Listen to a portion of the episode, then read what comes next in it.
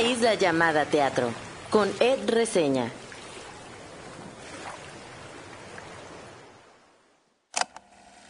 Me acuerdo que la primera obra de teatro que vi fue La Sirenita en el Poliforum. Yo tenía como seis o siete años y estaba de vacaciones con mi familia aquí en la Ciudad de México y yo no podía creer lo que estaba viendo. De hecho, saliendo de esa función, me acuerdo que fue cuando les dije a mis papás que yo quería ser actor.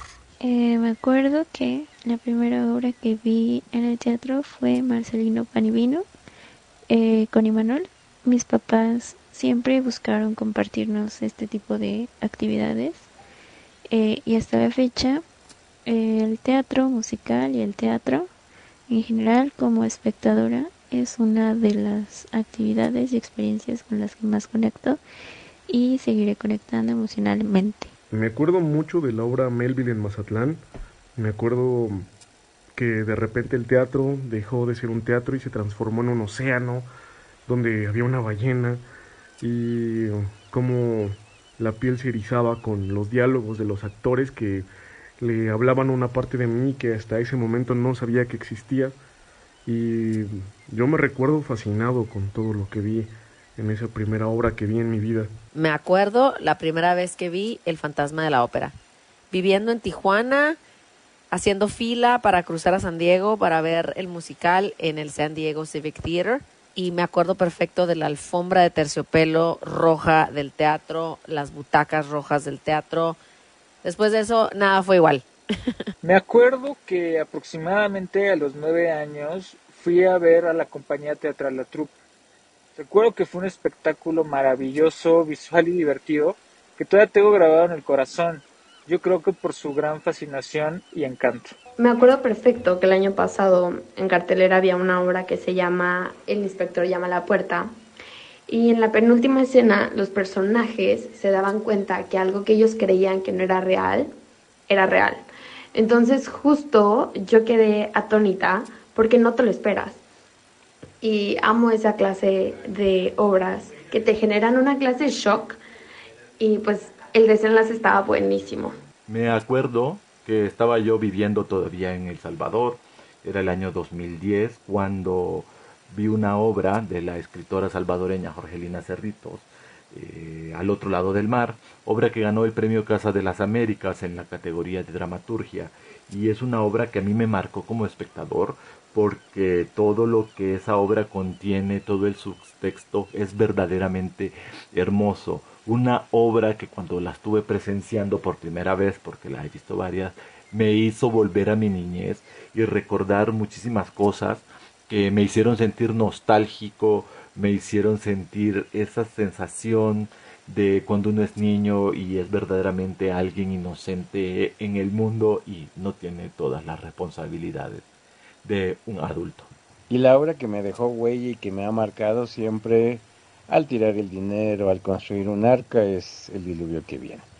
Ver a Héctor Bonilla, a Raquel Olmedo, a tantos actores que participaron en todos estos años que estuvo la primera puesta, la primera temporada, que innegablemente me dejaron adicto al teatro.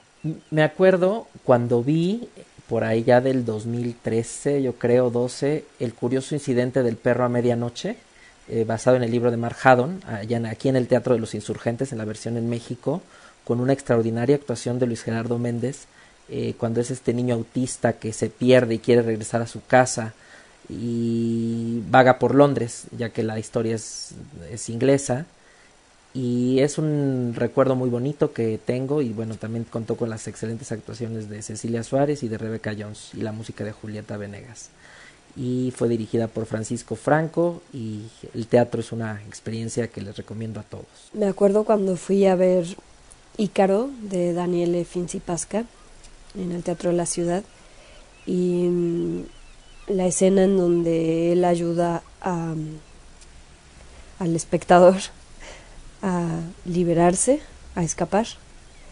Y esa escena cambió para siempre mi vida porque gracias a ella pude tomar una decisión que necesitaba tomar en un momento muy específico de mi vida. Gracias por entrar en esta isla, o mejor dicho, a estas islas. Yo soy Ed Quesada o Ed Reseña y hoy es Día Mundial del Teatro.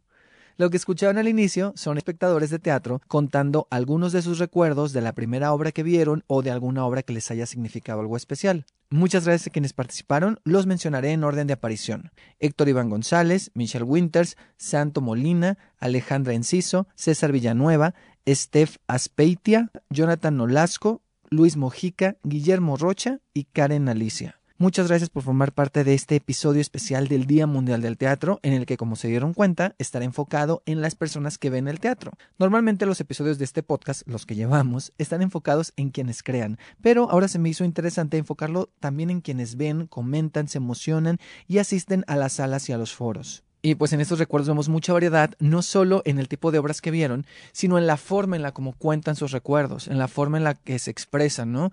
Y en lo que a cada persona le, le dejó.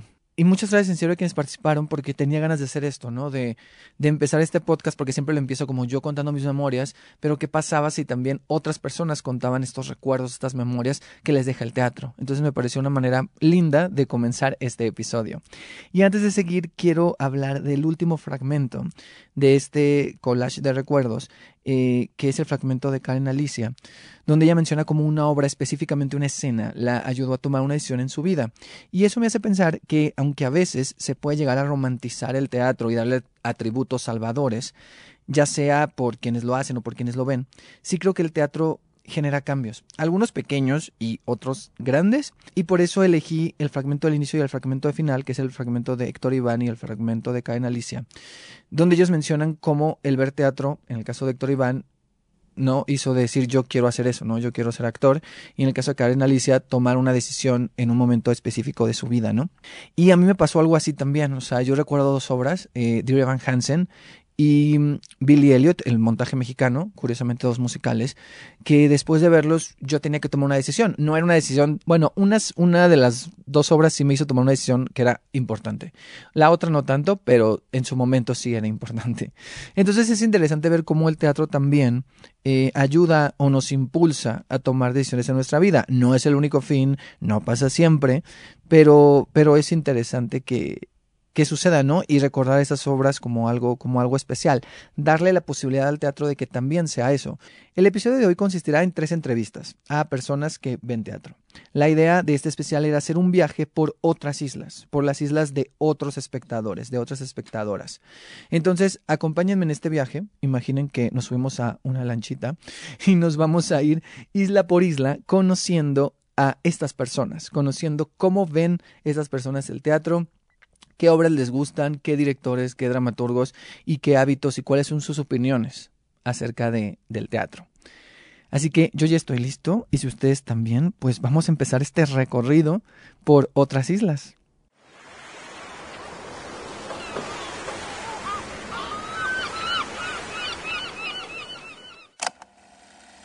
Me acuerdo de cuando tenía ocho años mi mamá me sacó de la casa y me llevó a conocer el Museo de Antropología por primera vez.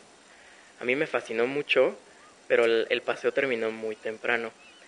Estábamos esperando a que mi papá saliera del trabajo y de la nada yo me encontraba en las escalinatas del Auditorio Nacional a punto de entrar a ver por primera vez mi primera obra de teatro, mi primer musical, El Rey León. Estamos en la isla de Jorge Rodríguez. Hola Jorge, ¿cómo estás? Hola Ed. Estoy muy bien, muchas gracias. Gracias por la invitación. Ah, no, gracias a ti por haber venido. Eh, y antes de, empezar esto a los espectadores, eh, vamos a estar haciendo esto que es como un perfil. Entonces te voy a hacer unas preguntas como para conocerte. Vale. Edad. 23 años. Qué joven. Eh, comida favorita. las enchiladas. Ok.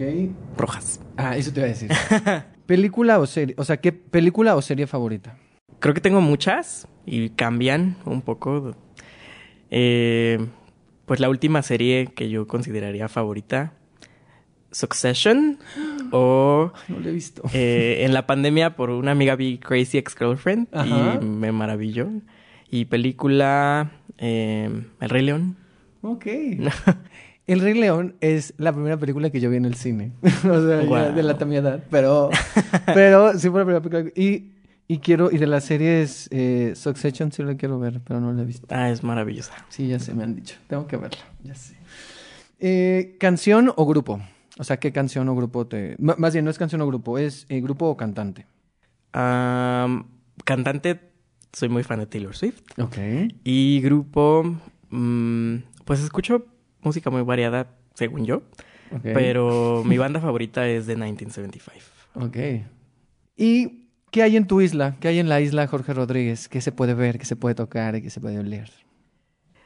Mm, yo creo que olería como, como vainilla, coco, así algo tropical pero fresco, no sé. Ok. Habría pues muchas plantas, mucha vegetación. Sería un lugar con mucho sol todo el año. Habría teatro, por supuesto. Un, me imagino un foro así muy, eh, muy polivalente que se pueda modificar para todas las, las producciones habidas y por haber. Y eh, una colección de, de discos y de fotos de lugares a los que he ido, yo creo. Y muchas camas para que me visiten todas las personas que son importantes en mi vida. Ay, qué padre. Muy bien. Y hablando de visitar, si pudieras elegir un personaje del teatro mexicano, o sea, alguien del teatro mexicano que admires, que pudiera estar en tu isla por un día y que pudieras platicar o pasear y ahí, ¿a quién elegirías? Mm, Puede ser un actor, actriz, director, creador, creadora. Alguien que admires y que digas, yo quisiera que viniera un día a mi isla. ok, pero eh, por personaje, ¿te refieres como a- de la obra? o sea, de la ficción. No, no, Ah, no en la ok. ficción. No en la ficción. Hmm. no sé si es muy banal esto, pero siempre he tenido como así el sueño de irme a tomar un café con Regina Blandón. Ok, no es nada banal, claro que por favor. Porque yo cuando descubrí su trabajo en el teatro me, me maravillé muchísimo, ¿no? Porque solo la conocía así de la tele y después cuando la vi haciendo otras cosas dije, qué maravillosa persona y quiero ser su amigo íntimo. Perfecto, está muy bien. ¿Con qué obra la descubriste o cuál fue la primera obra que Eh, que con The? Pillow Man. Ok. Sí, entonces Sí. pues sí. Es increíble lo que hace ahí. Ah, ya sé. Sí, sí, tiene, tiene, el teatro la verdad es que tiene muy buenos proyectos. Sí. Sí. Que regrese de Pillow Man. Sí, que regrese de Pillowman, la verdad es que estaría bien. Y también que regrese ya a los musicales, porque yo solo la vi en Hoy No Me Puedo Levantar, eh, ahí hizo ese musical, no sé si se ha hecho otro musical, Creo que no. creo que no, pero sería, sería interesante. ¿Qué significa el teatro para ti en tu vida? Eh, bueno, pues para empezar es mi, mi carrera. Yo estudié teatro. Eh, es una historia muy larga y muy compleja, pero súper resumida, pues yo quería estudiar cine y tenía que estudiar otra carrera en lo que hacía exámenes para entrar a cine. Y elegí teatro porque en mi cabeza se parecían. y pues por azares del destino ya terminé, terminé quedándome en teatro y me terminó gustando y pues ya, pues es mi carrera. Pero actualmente tengo otro trabajo que no tiene nada que ver con el teatro, entonces es eh, pues se ha convertido como en este espacio para, como para mí, ¿no? O sea, para disfrutar como, pues mi tiempo a solas, porque casi siempre voy solo al teatro, pero también es como mi forma de, pues de compartir eso, esta pasión que tengo por el teatro con, pues, con mi familia, con mis amigos, entonces pues yo creo que ese es como el papel que tiene en mi vida al día de hoy. Wow, qué padre. ¿Hace cuánto egresaste? Tiene, pues casi, en julio serán dos años, yo Ah, creo. Sí. Sí, es poquito. sí. Qué padre, pero qué padre también que ahorita estés disfrutando de esta etapa de, de espectador, porque vas mucho. Claro. Sí vas mucho. Yo, yo, yo te sigo y, y, y sí, y, y vas, vas, vas bastante. Pues trato. Eh, la verdad es que en el último año y cachito, pues ha sido difícil un poco como acomodar tiempos y demás, porque cuando justo yo entré a- al trabajo en el que estoy ahorita, pues yo estaba trabajando por las tardes, entonces salía muy noche y ya todas las funciones ya habían empezado o hasta terminado, ¿no? Claro. Pero pues sí se ha acomodado bien y, y pues sí trato de ir lo, lo más frecuentemente posible. Ok. Muy bien. ¿Qué es lo que más te gusta del teatro? ¿Qué es lo que más disfrutas? Mm, pues disfruto. Cuando voy solo, disfruto la. La experiencia de. de saberme como. Pues sí, parte del público, pero a la vez siento que siempre existe como esta. eh, como esta curiosidad mía de ver la experiencia de las otras personas en el teatro. Entonces soy Mm. como muy curioso de fijarme cómo lo viven y, sus reacciones y demás. Entonces eso eh, me, me, me parece muy, muy padre. Sí. Eh, y pues en general, pues soy mucho de, de la producción, ¿no? O sea, porque incluso en mi carrera, pues fue el área que yo elegí, o que el ¿Dónde área que me gustó, en filosofía y letras. Ah, ok, ok. Ajá. Entonces, para mí, pues era como muy. eh, pues muy llamativo todo el asunto de la producción, desde el diseño, pero también ya hablando sobre. eh, pues cosas más de, de logística, ¿no? Mm. Entonces, de repente. Estoy viendo una obra y me, me encuentro a mí mismo como pensando en, en cómo se resolvió Mm. esto, ¿no? O sea, qué fue todo lo que pasó para que sucediera lo que estoy viendo. Claro. Entonces, este, sí, no, no sé, son como muchas capas de, de estar viendo la obra y pues diferentes niveles, ¿no? De, Claro. de pensamiento en, en lo que veo. Justo, justo, Sí. justo. me gusta pensar en esto de que son capas, ¿no? Y a veces Sí. las capas también varían, depende de cómo uno está de, de estado de ánimo y de la obra. O sea, a lo mejor llegas un día y solo ves la capa de la historia, ¿no? O te quedas con los personajes, o te quedas a ver cómo resuelven esto, ¿no? O, o otras cuestiones, ¿no? La iluminación, o... Por ejemplo, yo hace poco descubrí, o puedo nombrar que, la- bueno, no hace tampoco, pero que la iluminación me hace llorar.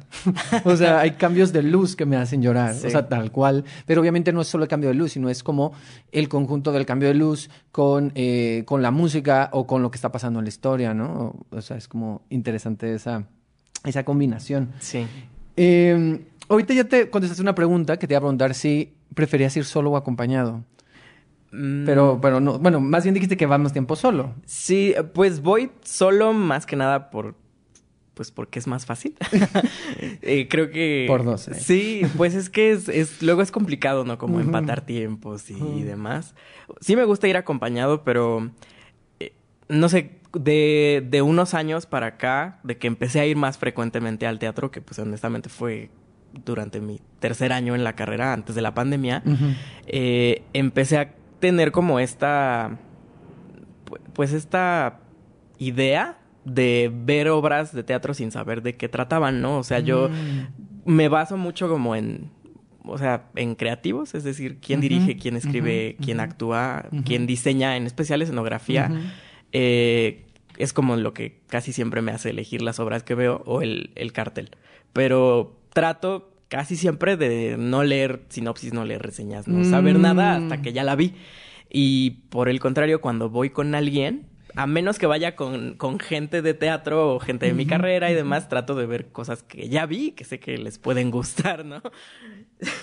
No, total, total. O sea, estoy asintiendo porque yo al principio, justo cuando llegué a la ciudad, que tenía como más o menos tu edad, este, eh, yo hacía eso. O sea, yo iba mucho solo y cuando empezaba a ir con gente, mi regla era, yo solo voy a llevar a, a- a- a la gente a ver obras que yo ya he visto. O sea, al principio, des- ya, ya ahorita ya no lo hago tanto, pero sí trato de investigar un poco. Y cuando voy yo solo, a veces sí, no leo sinopsis y no, o sea, sigo un poquito como lo que tú, lo que tú dices. Sí, es que siento que es padre como dejarse sorprender, Sí. pero siempre he tenido ese miedo de, de llevar a alguien, en especial como gente que no suele ir al teatro Claro. y que vean algo que no les guste y digan, no, pues tú nunca más vuelvo, ¿no? Y no quiero ser ese, Sí, esa sí, persona. cierto. Sí, puede pasar. Pero, pero bueno. Y cuando vas, eh, cuando vas acompañado, vas con amigos, familia o, o más o menos con quién Sí, pues sí es muy variado. Con mi familia es muy raro que vaya, casi siempre es con mis papás, eh, pero pues son contadas, ¿no? Las veces, Ujú. casi siempre es con amigos. Y pues en el último año sí me ha tocado más de dos, tres veces ser como así, la primera vez yendo al teatro de alguien, ¿no? Entonces es, Mm. está bi- también padre eso porque... eh, pues es como todo el contraste, ¿no? Siento que yo tengo como una visión un poco parcial de lo que veo, pues porque estudié eso. Entonces conocer también como la, el punto de vista de alguien que no tiene nada que ver con el teatro y que quizás hasta jamás ha ido, pues siempre es, es, es interesante, ¿no? Como de comparar opiniones. Sí, a mí también, a mí me ha pasado dos veces, creo que he sido como de que, ah, fue la primera vez que vi en el teatro y yo, ah, ok, pero qué chido. O Sí, sea, no, a mí me ha pasado hasta que me preguntan, ¿no? ¿Y cómo me he visto, no? Y Ah, yo no, sí, no, o ahorita- sea, ya, ya no Justo. estamos en esas épocas. Justo, a mí también me preguntan, y es verdad. Sí. Como que la gente tiene esta idea, ¿no? Sí, de ir al teatro así como, como ir a Bellas Artes. Sí, yo creo, claro. ¿no? Que incluso ya ni ir a Bellas Artes es ir tan elegante, Sí, ¿sabes? no, o sea, pero, la gente sigue teniendo esa idea. Claro. Te voy a hacer una, eh, una pequeña dinámica de respuestas eh, cortas. Ok. Entonces te voy a ir diciendo y ya tú me vas contestando.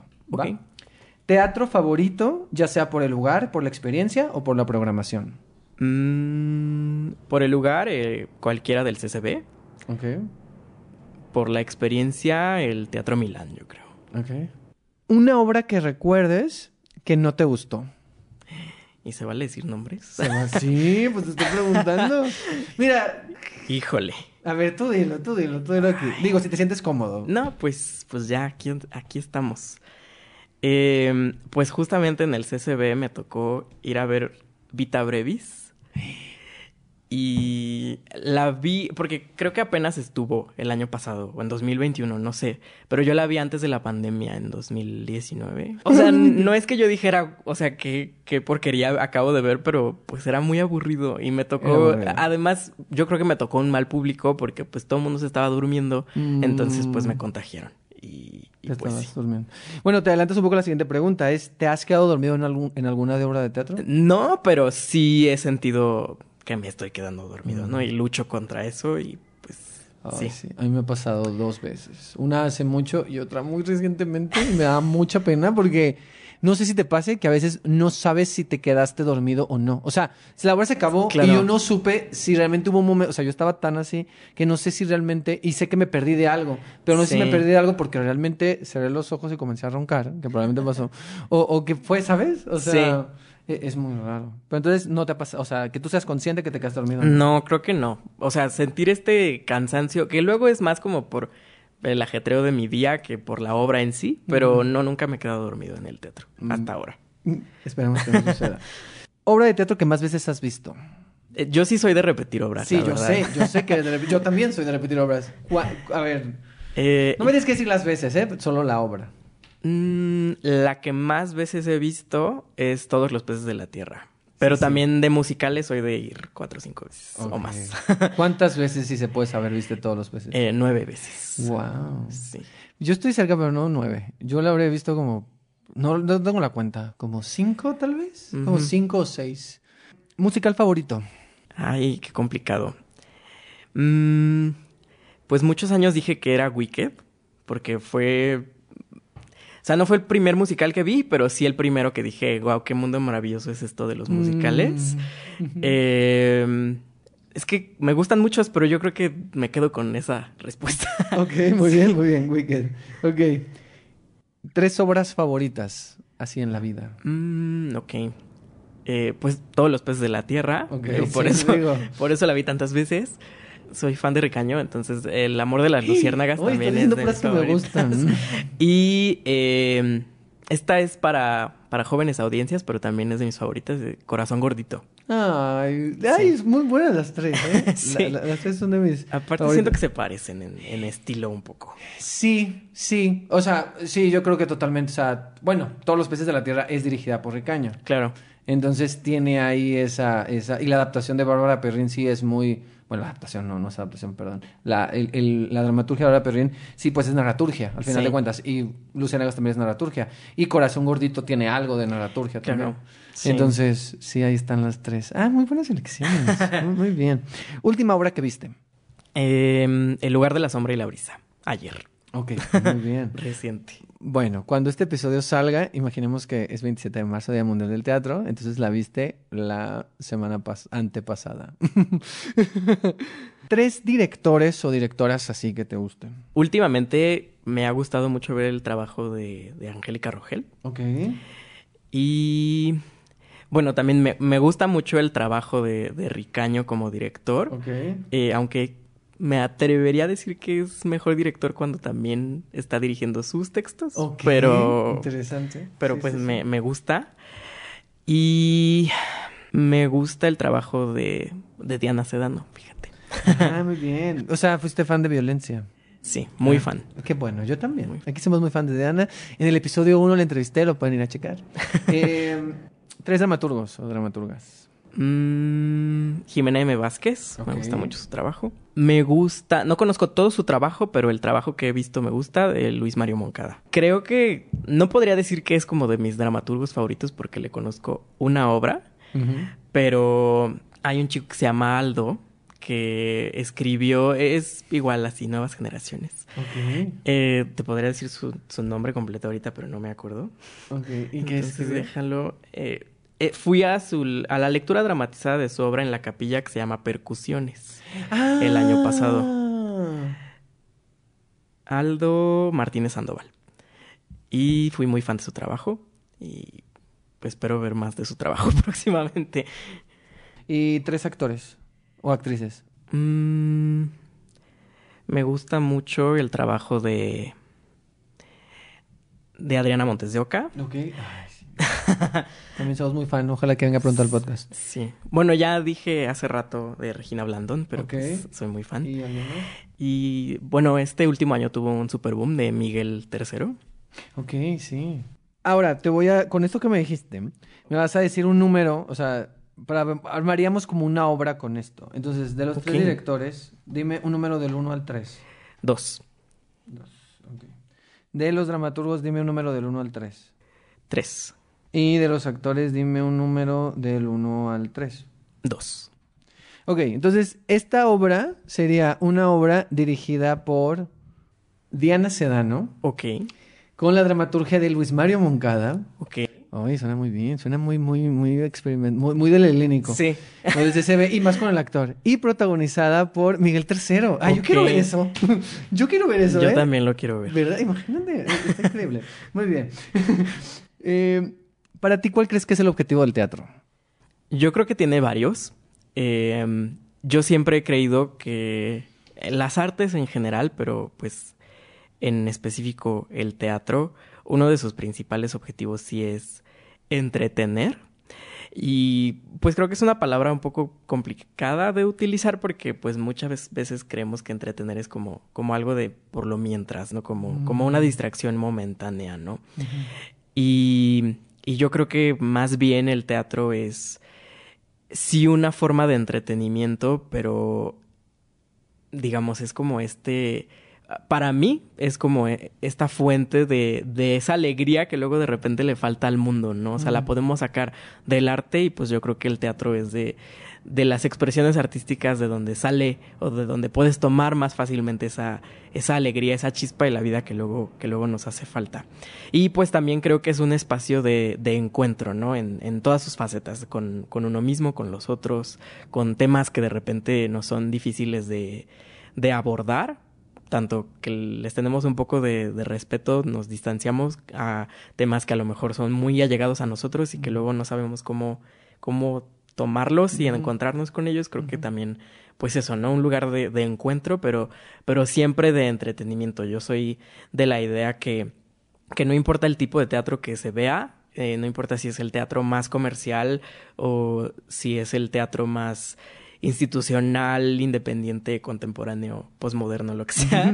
Eh, creo que hay siempre debe de haber este este aspecto de del entretenimiento del público, ¿no? Y no por entretenimiento quiero decir que te la tienes que pasar bomba, ¿no? Porque pues igual y la obra no no te hace sentir bien, igual y no no sales como contento del teatro, pero eso no quiere decir que, que no te movió algo y que y que no te dejó algo con lo que puedas como seguir adelante con, con tu día, ¿no? Tu, tu semana. Entonces, eso, yo creo que eso es lo que para mí es el, el, valor más importante que tiene el teatro en, en las vidas de, de todos.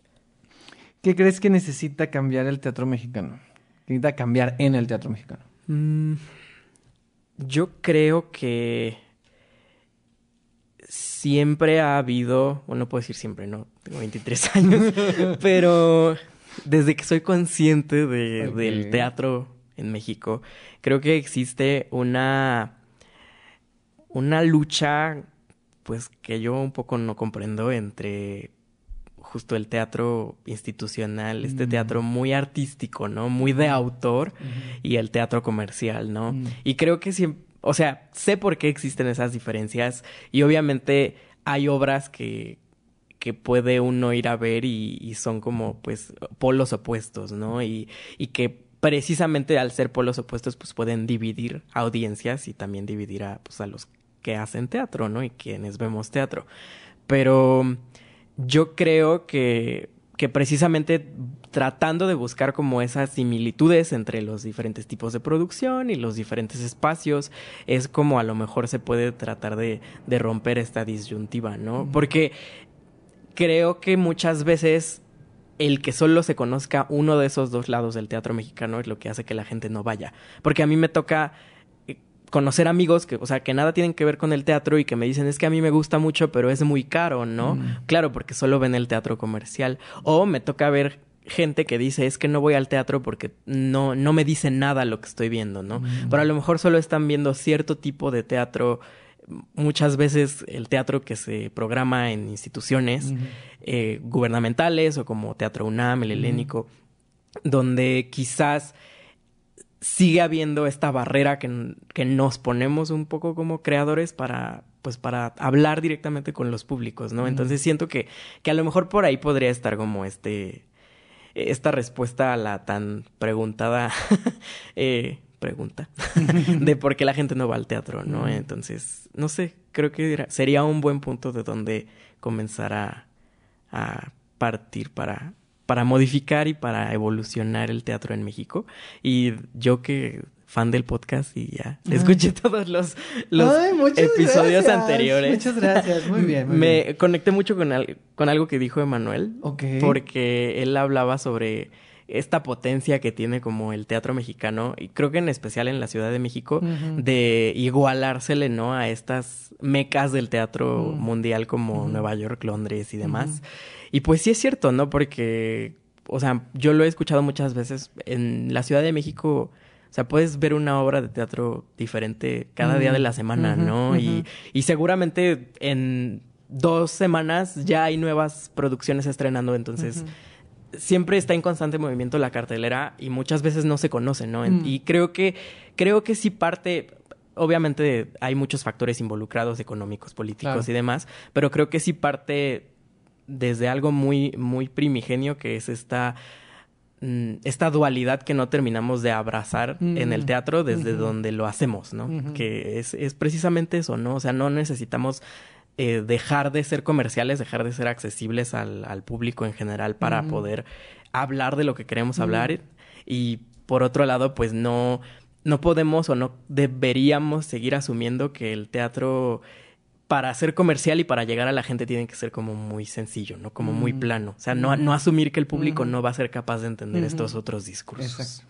Totalmente. O sea, y es interesante porque creo que eso, a lo mejor, eh, quien sí lo ha logrado un poco son los espectadores y las espectadoras. O sea, o sea tú ves, yo, bueno, lo, que te sigo y que veo, veo que ves un poco de todo. Yo también trato de ver un poco de todo y creo que hay otras espectadoras y espectadores que también lo hacen. Sí. Entonces es interesante también cómo de este lado poco a poco se va haciendo, ¿no? O sea, se van rompiendo como esas fronteras.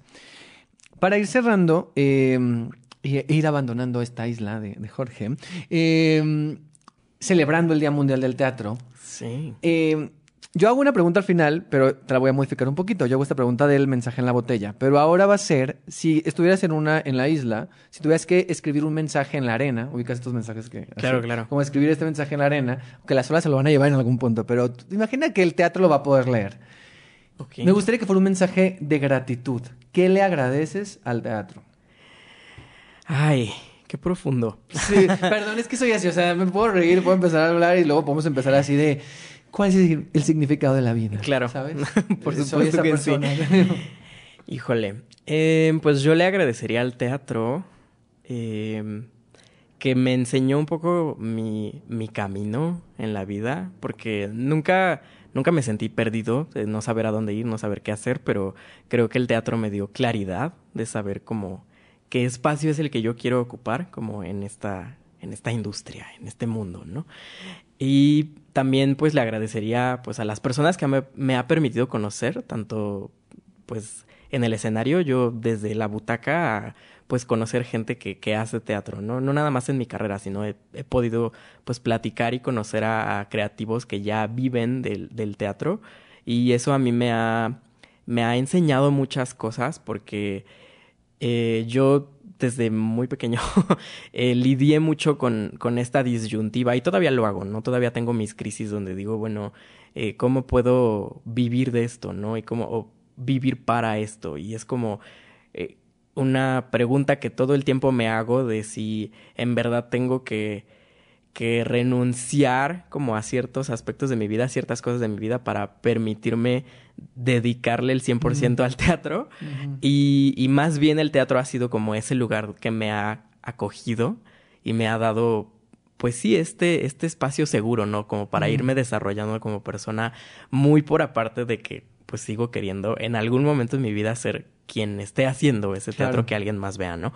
Entonces, eh, sí, o sea, le agradecería como ser, pues, como mi compañero en, en mi etapa de crecimiento y en de, de madurez de estos últimos años. Y pues le daría las gracias por, por ser este, este ente divino que, que ha sobrevivido tantos años en, en, el mundo y en la tierra y que seguramente lo seguirá haciendo, ¿no? Y, y me gusta la imagen que usaste de, de este eh, mensaje en la arena porque siento que que eso, o sea, todos los, los conflictos, todos los temas y todas las preguntas que tiene el ser humano que se han plasmado en el teatro, eh, pues se borran, ¿no? O sea, el teatro, si algo tiene de, de maravilloso y de especial es que es efímero, pero pues si abonando a esta imagen, pues el teatro es esta ola que, o sea, va borrando, pero se va quedando, ¿no? Como con, con todos esos aprendizajes y que que no importa el, el, devenir del ser humano, el teatro siempre ha estado ahí, ¿no? Y, seguramente seguirá ahí, ¿no? Entonces, no sé, esa es, esa es mi respuesta. Muy bien. sí, es un mensaje muy largo, ocupas toda la playa para escribirlo, pero... No, no, pero está muy bien. Toda la isla. Oye, y ya sé, toda la isla. Eh, me quedé pensando en lo que decías y, y, y pienso que ahorita que eres muy espectador y que estás viendo mucho teatro, creo que eso te va a servir mucho también para cuando ya tú quieras empezar y cuando puedas empezar a hacer tus discursos. O sea, creo que te va a nutrir mucho. Y ojalá, o sea, si cuando lo llegues a hacer, pues igual y pues volver al podcast como creador. claro que sí. sabemos. Yo encantado. Sería muy bien. Pero bueno, y para terminar, creo que ya te la sabes, eh, una pregunta para mí. Ay. Mira, yo haciendo mi tarea, escuchando los episodios pasados, decía, ¿qué le preguntaré? ¿Ah, sí? Uh, y bueno. sigo sin idea de qué ah, preguntar. Pues tienes la oportunidad. Y no... eh, yo preguntaría, bueno, voy a preguntar, ¿qué obra, dado que estás haciendo este, este bello especial y nos estás invitando aquí como espectadores a compartir opiniones y demás, okay. si pudieras así agarrar a a todos los invitados y llevarnos contigo e ir al teatro juntos. Ajá. ¿Qué obra, ya sea que esté ahorita en cartelera o pues pasada, no importa si tiene ya años que no ha estado en cartelera, te gustaría ir a ver? Así, en con los que en están comunidad. en el especial. Con, sí, con claro. esos cuatro. Ah, yo creo que. Ay, me gusta la idea. De que, que estuvo recientemente y que va a volver. No sé si te gustó, pero, pero o si ya la viste, pero yo creo que la mayoría de los que vienen ya la vieron, pero eh, Indecente. Ah, por supuesto pero que sí la vi. Indece Indecente sería una obra que sí llevaría, pero sí es algo como de más hacia atrás. Creo que sería una obra muy curiosa de ver, que yo la amo mucho, pero sé que es una obra que puede dividir. Eh, nada, no sé si la viste. Yo quise irla a ver y jamás ah. pude irla a ver, entonces por favor que se cumpla. Sí, que se cumpla y que, y que podamos ir a ver nada. Sí, sí. yo creo que sería nada eh, indecente, que en general son de mis obras favoritas de la vida. Ok. Pero sí, es, esas dos pues serían. Mira, yo le entro. Va, perfecto. Y eh, bueno, eh, antes de terminar, en... ¿cómo estás en redes sociales? También por si la gente te quiere seguir. Ah, bueno, pues estoy en Twitter y en Instagram, es el mismo user. Uh -huh. es George, uh -huh. G-E-O-R-G, uh -huh. guion bajo R-O 14. Okay.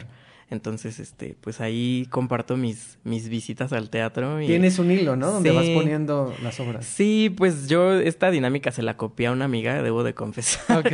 Porque en, en, la carrera, ¿no? Estudiando teatro, pues luego habemos o habíamos quienes no iban al teatro y pues todo el mundo nos decía, y luego, uh -huh. como ¿para qué, no? Uh -huh. Entonces, eh, pues había varios profesores que nos decían, bueno, ¿y qué fueron a ver el fin de semana? Y no sé qué. Y a ella le dio, pues, por empezarlo a compartir en Twitter. Uh, aparte, ella, pues, eh, es dramaturga. Mm. Entonces, pues, hacía así sus creaciones en, en limitados caracteres hablando uh -huh. sobre la obra y pues me dio por copiarle, pero yo que no soy escritor, yo que no soy dramaturgo, pues solamente vacío mis pensamientos y, ahí, pues pretendo hacer una especie, pues no de calificación objetiva, porque pues no creo, que, no creo que lo que yo hago sea una crítica. En algún momento quizás me gustaría como tratar de entrarle a eso de la crítica, pero por ahora no.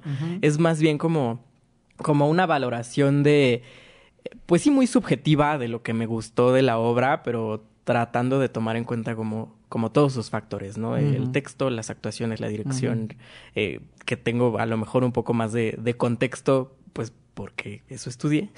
Entonces, eh, pues sí, ahí pongo todos mis, mis pensamientos y tal. Y, y, también abro invitaciones de gente que quiera acompañarme al teatro, que ah, siempre voy solo. Entonces, ah. cuando gusten, así. Ah, está. Ahí, pueden seguir entonces a Jorge. Es George-qué? RO14. RO14. RO14. Va.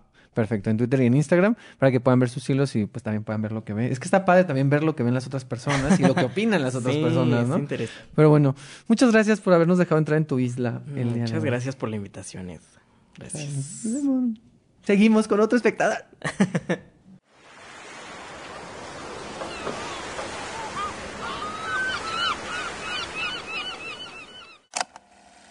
Me acuerdo cuando vi Beautiful Julia y lloré sin parar en una escena, sin poder controlarme. Y ahí me di cuenta que aunque el teatro me deja ver a otros, muchas veces también se trata de mí. Y ahora estamos en la isla, estamos llegando a la isla de Nina Peralta. Nina, gracias por estar aquí. Hola, al contrario, gracias por la invitación.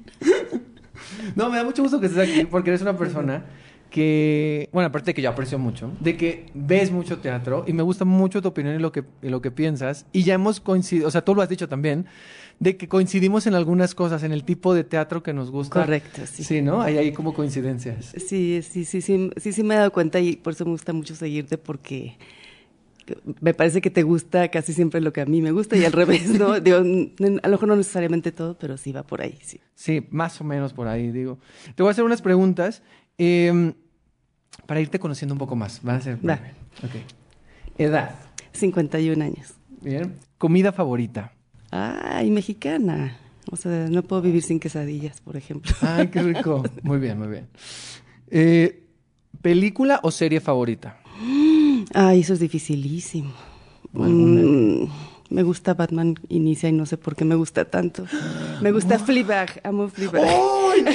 Me, encantan tus dos selecciones porque yo también... Bueno, a mí me gusta más la, la segunda de Batman, la de... No, Batman Inicia te refieres a la, la, primera de Nolan. Ajá, esa es mi favorita. No sé por qué me encanta, porque no soy de superhéroes en general, pero eso me vino a la mente así de, de rápido. Y Fleabag, bueno. es una maravilla. Sí, es, es, una maravilla. ¿Grupo o cantante? O sea, ¿grupo o cantante favorito? Ay, qué difícil. No, fíjate que no soy muy musical, pero viene a mi mente Mecano. Ok. Me encanta Mecano, ajá.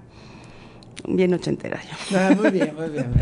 si hubiera una isla, Nina Peralta, ¿qué, ¿qué cosas hay en tu isla? O sea, ¿qué cosas habría? ¿Qué se puede ver? ¿Qué se puede tocar? ¿Qué se puede oler? A ver, pues pensé en un arbolito de limón Tendría que haber una hamaca. Y creo que, pues, mis libros, mis libros que nunca tengo tiempo de leer y que están ahí en un librero y que digo, ahí tendría tiempo. Totalmente. y cuadernito y, plumitas. Para, escribir. Imagina que en, tu isla tienes la oportunidad de que un personaje del teatro mexicano te pueda visitar durante un día. O sea, un personaje me refiero a... Em, un actor, actriz, dramaturgo, director, directora con la que quisieras que estuviera un día y, y pasear y platicar y hacerle preguntas y convivir un día. Alguien del teatro mexicano. Alguien del teatro mexicano. ¿A quién, con quién, a quién elegirías? Híjole, así sí me viene, me viene Jimena M. Me gusta mucho cómo escribe y me cae bien. Muy bien, muy bien. Me gustaría platicar con ella, sí. Muy bien, muy bien. Jimena M. Ok, ¿y cómo de qué crees que platicarían? De sus Bueno, es que tú has visto casi todas sus obras, pues ¿no? Pues he visto varias, sí, yo creo que no todas, pero sí varias. Pues sí, muchas cosas podría platicar con ella de cómo ve el teatro, de cómo escribe no sé, de sus procesos, de la gente con la que trabaja, chismecito. Claro, no sé, me imagino que estaría padre. Sí, yo creo que el chismecito estaría bueno. estaría sabroso. ¿Qué significa el teatro en tu vida? Ay, pues es una parte bien importante, o sea, es una parte que se volvió importante en mi vida. Siento que como a partir de, un poco lo pienso así, o sea, yo como que vivía en una burbujita, ¿no? Y, y de pronto pues puedes ver un poquito, estirar un poquito, asomarte por la curiosidad natural, pero eventualmente algo pasó en mi vida personal que como que rompió burbujita. Mm. Y, y, como que paralelamente, como no sé si coincidencia o algo, apareció el teatro. Y empezar a ver teatro como que me abrió eh, eso que necesitaba para comprender y, arropar esa, esa, ese evento. Ver otras formas de pensar, otras formas de interpretar las cosas, de, de amar, de entender, de expresar, no sé. Entonces, como que eso es el teatro para mí, una forma de ver otras formas de pensar, otras personas y aprender de eso. ¿A partir de cuándo empezaste como a ver más teatro? O sea, que dice... Este, justo estaba pensando, toda mi vida como que vi teatro, pero como que el comercial, como que de chiquilla me llevaban como a esas obras grandes, ¿no? Anita la huerfanita, Mame, este, El fantasma de la ópera. Pero después dejé un poco de ir al teatro porque mis hijos estaban chiquitos y pues no sé, ahí no supe llevarlos a, teatro infantil como debía haberlo hecho. Algunas veces lo hicimos. Y yo creo que sí tuvo que ver con que mi hijo empezó a estudiar, bueno, a dedicarse a hacer teatro desde muy chiquito y como que eso abrió ese mundito otra vez. Y pues sí puede ser así como al grado que voy ahorita, pues como desde el 2017, algo así, 18, o sea, es bastante reciente. ¿Qué es lo que más te gusta del teatro o lo que más disfrutas? Pues disfruto regalarme ese ratito, o sea, sí es algo como muy personal como desconectarme, como... o sea, sí digo, me desconecto, pero para conectarme en otra cosa. Entonces, de, pronto se me va, se me van mis preocupaciones o mis mm. cosas por estar en otra. Que bueno, a veces se relacionan y, hay una catarsis ahí fuerte. Exacto. Pero eso, eso es como un regalo para mí y para aprender de los demás. ¿Vas más eh, sola o acompañada o cómo te gusta? Creo que voy, voy más acompañada por circunstancias, pero también voy sola y creo las dos me gustan. Me gusta ir sola porque yo tengo un procesito, o sea, no, no, no me gusta platicar mucho después de la obra inmediatamente, o sea, como que salgo y necesito, y, y pues siempre con quien vas, normalmente es al revés. Es terminar la obra, ¿y qué te pareció? y yo, espérame, dame chance de llegar. Y, y, ya en el tiempo que yo necesite. Entonces, cuando voy sola, lo, y es como padrísimo. Y, y, a veces que si puedo ir caminando, como que todo ese regresito, es como dármelo, como seguírmelo dando, ¿no? Sí, coincidimos un poco en eso también, porque a mí también cuando voy solo es justo eso, o sea, y justo a, o sea, ahora que hago, eh, desde hace cuatro años que hago esto de reseña y ahora el podcast, como esta idea de, de yo mismo también decir, ah, tengo que opinar, ¿no? Tengo que escribir algo y tengo que decir, y a veces necesitan como que las opiniones, o sea, como que pase el tiempo, como que puedas como digerir lo que viste, ¿no? O sea, y es un proceso que me, me, ha costado, pero sí, justo también cuando voy solo disfruto esto de ir caminando y vas pensando y así. Porque sí, a veces, y yo también a veces lo hago malamente, cuando sales y vas con alguien es como de, ¿y qué te pareció? Y es como de... No, o sea, hasta yo mismo digo, ay, ¿por qué le pregunté si a mí no me gusta que me lo pregunten? Me pasa idéntico y digo, ay, bueno, ya ahora van a empezar a hablar y yo nada más era rápido, así. Una impresión de así, por quedar bien. Sí, pero claro, pero luego le dices qué tal y, yo soy de eso. O sea, si a mí me vas a preguntar qué tal, yo te voy a hacer la reseña. No, pero para eso son los cafés después de cinco horas o algo así, donde ya te sientas cuando una hora te mueve mucho, te hace algo así, y dices, ay, esto hay que platicarlo y entonces ya te la echas con calma, ¿no? ¿Qué, qué obras, ahorita que lo dijiste, qué obras últimamente han ameritado café? O sea, que digas así de qué obras, no me café, pero que, que sí haya meditado una conversación como larga. Este... Ya sea para bien o para mal. Eh, suéltale. Entonces, no voy a profundizar mucho. No, pero bueno, sí se me ocurre Abismo, por ejemplo. Esa sí fue un café sotototote, que ya uno termina platicando de otras cosas. Pero sí, la cuestión moral ahí fue como fuerte. Sí. Este, ¿qué otra merita café? Pues es, esta no es trilogía para nada, pero Calle Amor, este... El tropel. El tropel y, la, y la sombra. Bueno, es verdad. para mí, esa ameritaría un café así largo, largo, largo. Pero es curioso porque sí, sí, sí hay puntos de encuentro en, en tanto en el lugar de la sombra y la brisa, un tropel de mariposas dinamita al aire y Calle Amor, pues hay algo, ¿no? Que viene muy como de que tiene que ver con, con, con, el arte y con los creadores jóvenes y con la juventud y con lo que está sucediendo, ¿no? Y son esas obras que, me, que a mí me resuenan y, me pregunto si a otras personas. Esas cosas me interesan. O sea, mm. lo que a mí me resuena, porque bueno, tengo una relación con el teatro de alguna manera. Si llevo a una amiga que no tenga nada que ver, ¿qué sentiría? ¿Le llegaría como a mí o no? No sé.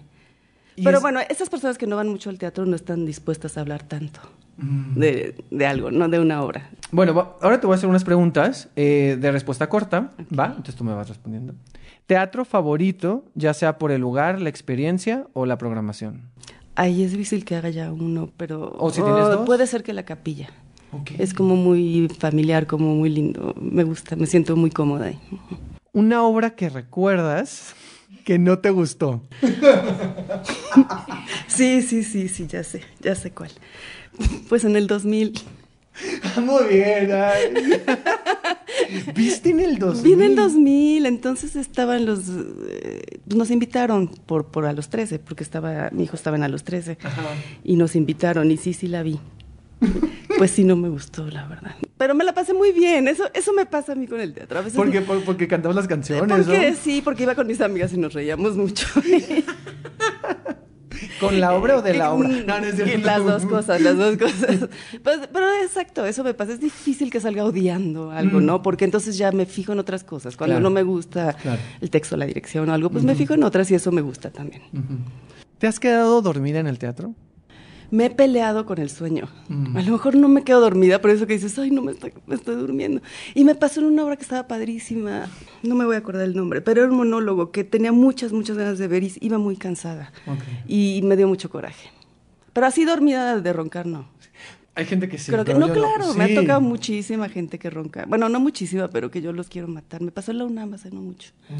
Había un señor atrás que yo decía, ¿por qué alguien le pegue de verdad? O sea, viene con alguien que lo despierten. Pobre, Claro, está cansado, ronca, claro. pero por favor que alguien haga algo. Y ahorita se me ocurrió una pregunta que no la tengo, pero te la voy a hacer, porque yo, yo tengo situaciones extrañas. ¿Qué es lo más raro que te ha pasado en una función? O sea, o que tú has sido testigo que ha pasado algo en una función. Por ejemplo, a mí me tocó un temblor. O sea, me tocó que hubo un Ay, temblor y que no. nos sacaron de la función. Me acaba de pasar algo que no sé si es muy raro, pero se acaba de ir la luz en las meninas, Ah. en Porfirio, a me- o sea, un poquito antes del intermedio. Y se fue la luz en toda la colonia, pero pues en el teatro, en lo que resolvieron la planta y demás, pues sí pasaron fácil 20 minutos. Y la verdad estuvo increíble. Porque pues, alumbraron un poquito y al principio salieron dos de los actores, el de la- la actri- una actriz y un actor, y, em- y empezaron a hacer preguntas al público y, eh, les empezaron a preguntar cosas de historia y, y, pues a lo mejor no sabían tanto, entonces llamaron, no, no sé el nombre de- del actor, que es el que escribe, que es Ajá. historiador, y pues se puso a dar cátedra ahí de, no, no sé, de cosas acerca de Porfirio Díaz y estuvo Oh, bien qué padre. padre. Salieron todos y además pues son muy buenos en la comedia también, entonces la verdad ese ratito que estuvimos a oscuras estuvo muy divertido, me encantó. Wow. Y además estaba la familia de Porfirio Díaz ahí. ¿En serio? Lo mencionaron al final. Y sí dije, ay, wow. Fuerte. sí, había qué como interesante, 10 personas. Porque a veces esos accidentes, a veces, digo, a veces paran una función, pero a veces eh, enriquecen la experiencia. Hay algo extra, ¿no? Ahí. Pues por eso está padre el teatro. Sí. Porque siempre pasan cosas Siempre diferentes. Nunca, por más que veas una hora 80 veces, nunca es igual. Nunca, es igual. Justo. ¿Tienes algún ritual como espectadora? O sea, como algo que hagas antes o después. Pensaría que no, pero sí. Te voy a decir que, que está muy mal porque además me choca que coman en el teatro. me cuesta, o sea, yo soy ese, recono- reconozco espacios donde se come Ok. y no me encanta. Ok. Pero digo, bueno, pues es, es la improlucha, ahí se toma, se come, está padrísimo, ¿no? Si vas al insurgente, si la persona de atrás está comiendo y tronando las papitas, se Ujú. vende el refresco, me molesta mucho. Mm. Pero yo sí, sí casi siempre llevo unos cacahuates japoneses. Nishikawa, si no, no. Pero los abro antes, los echo a mi bolsa. Muy- es una buena. Y así me lo voy comiendo uno por uno, así lo, muy discretamente, incluso abajo del cubrebocas. Yo a veces hago eso, pero no con cacahuates. Yo lo hago, o sea, últimamente lo hago mucho como con, con ay, ojalá fuera patrocinador, con Halls. O sea, hago con Halls o con un chicle no, pero con Halls sí. Como también por si digo, tengo sueño, sé que traigo algo en la Ah, boca claro. y que, ¿no? O sea, y, y a veces también em, chocolate, sobre todo cuando hay como intermedios. Se pueden combinar Sí. los cacahuates con unas M&M. Entonces, o sea, no, no mezclados, pero en dos bolsitas de la bolsa. Eso es un buen Quedan muy bien. es un buen tip. Pero sabes que lo de la bolsa es importante. A mí sí me ha pasado que me dio un ataque de tos horrible, no de enfermedad, Mm, no de COVID. mm, mm. Y que ves difícil salirte y, y- y no puedo y no puedo y no tienes nada que tomarte. Y sí, qué pena, eso es horrible. Sí, porque luego sí llegaba a pasar. Sí, que es seco, seco y no puedes dejar Sí. de toser. Sí, no, yo también a veces, eh, yo cargo con una botellita de agua también y de repente así doy un traguito, Claro. o sea, sobre todo cuando son obras muy largas. Eh, pero sí, y yo lo que hago un poco también, antes lo hacía más, como antes sí pasar como un Oxxo o algo y comprar justo este kit como de Sí, la como de botellita de, agua, el, el, el- el- los Halls y, y- y el chocolate y a veces también una, una Coca-Cola porque es así como de para despertar, porque Claro. sobre todo digo, esta obra va a durar tres horas sin intermedio, pues Y también. ya me acordé en qué obra me, me estaba durmiendo y me dio mucho coraje, La persona deprimida. que es una gran y la quiero volver a ver porque me, Oh. o sea, pero de verdad algo me pasó ese día, estaba Ya, muy mal y era, no, no, despiértate, está muy padre. Sí, ojalá que para que la veas, porque Sí. No, y entiendo, o sea, claro, si uno está cansado, aparte es una obra, pues es una sola actriz, hay pocos Sí. estímulos alrededor, o sea, entonces realmente es como verla a ella, y pues, y eso que es corta, pero... Sí, y, y la verdad es que lo que vi, o sea, sí la vi, pues, ¿verdad? Pero no, la, no la no disfruté. sí, entonces sí, esa es horrible. Obra de teatro que más veces has visto. Ay, pues sí, tiene que ser Torch Song, obviamente. Ah. Por obvias razones, que estaba mi hijo ahí. Y pues vi casi todas. O sea, si fueron 24, vi 22, yo creo. Wow. Sí, pero Bueno. que no sea esa, pues que no sean las de mi hijo, porque Bueno, obviamente a los 13 la Vamos a hacer la 80 referencia veces. porque a lo mejor la gente ya Sí. lo has mencionado. Entonces, eh, Nina es mamá de José Peralta, que salió en los 13, que salió en, en Torch Song. Entonces, para que ya ubiquen. Pero aparte de eso, Aparte de esa, tal vez así muchas, muchas veces no, no he visto, pero sí he repetido hasta tres veces, por ejemplo, Now Playing, por ejemplo, Beautiful Julia, eh, ¿qué otra habré repetido? Hay, varias, es que muchas veces voy yo y la veo y quiero llevar a alguien, eso me pasa, entonces repito sin, pero no más de tres, cuatro, no, tres veces. musical favorito. Oh, Hadestown. Amo Hadestown. Me encanta la mitología. Yo me no lo parece he pa- visto. Oh, Por favor. por favor. Y ahora ya cambiaron de actor. De todos modos va a estar increíble ahorita. Es, Sí. es bellísima, escúchala por lo ¿Cuándo la viste? ¿En, el, en su eh, cuando empezó? Este, pues no, ya llevaba un rato, según yo ya había ganado todo lo que había ganado Ok. y, y la vi por curio, porque me gusta la mitología, algo escuché y wow, no, no, es un, es un viaje. Esta a lo mejor es- va a ser un poco complicada, pero tres obras favoritas. Eh, te voy a decir que Beautiful Julia, no sé por qué me gusta tanto, sí sé, pero bueno, me toca mucho. Es que voy a pensar las que tengo más a la... Claro. Me acuerdo que me encantó Mirando al Sol, por ejemplo. Ok. Sí. Mm, Estás diciendo dos ¿qué de la. Bueno? Beautiful de Julia. la capilla, Dios mío. Beautiful Julia, la última estuvo en la capilla, aunque también ha estado en, en la sala Javier Villarrutia, en el, en el Foro La Gruta. Pero su última, sus últimas funciones fueron acá en.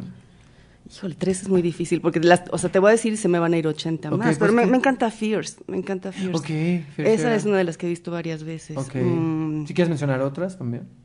que, que, que junio en el 93, Ay, también la vi varias Junio. veces es muy hermosa. En una vez coincidimos. Sí. en- ahí en el Foro La Sí, Gruta. es correcto. Ujú. así Creo que era la primera vez que la veía. Sí, era Sí. la primera Yo ya la había visto, creo que era mi segunda. Y, y sí te dije de, a ver qué opinas. Y sí terminaste así como de de, que, uh, sí, sí, sí, de no, que ahorita no. No. Lo sé, es difícil, es bien difícil. O sea, tengo estas que tengo en la mente ahorita que me gustaron. Me encantó la, el lugar de la sombra y el, pero no sé si es de mis favoritas, pues. Claro. Eh, me encantó Violencia. Última obra que viste. Última hora que vi. Ay, pues el lugar de la sombra. ¿Sí? Sí, sí, sí, sí. Porque no he ido estos días. Ok, ok, ok, ok. Bueno, en Twitter tú tienes un hilo muy particular.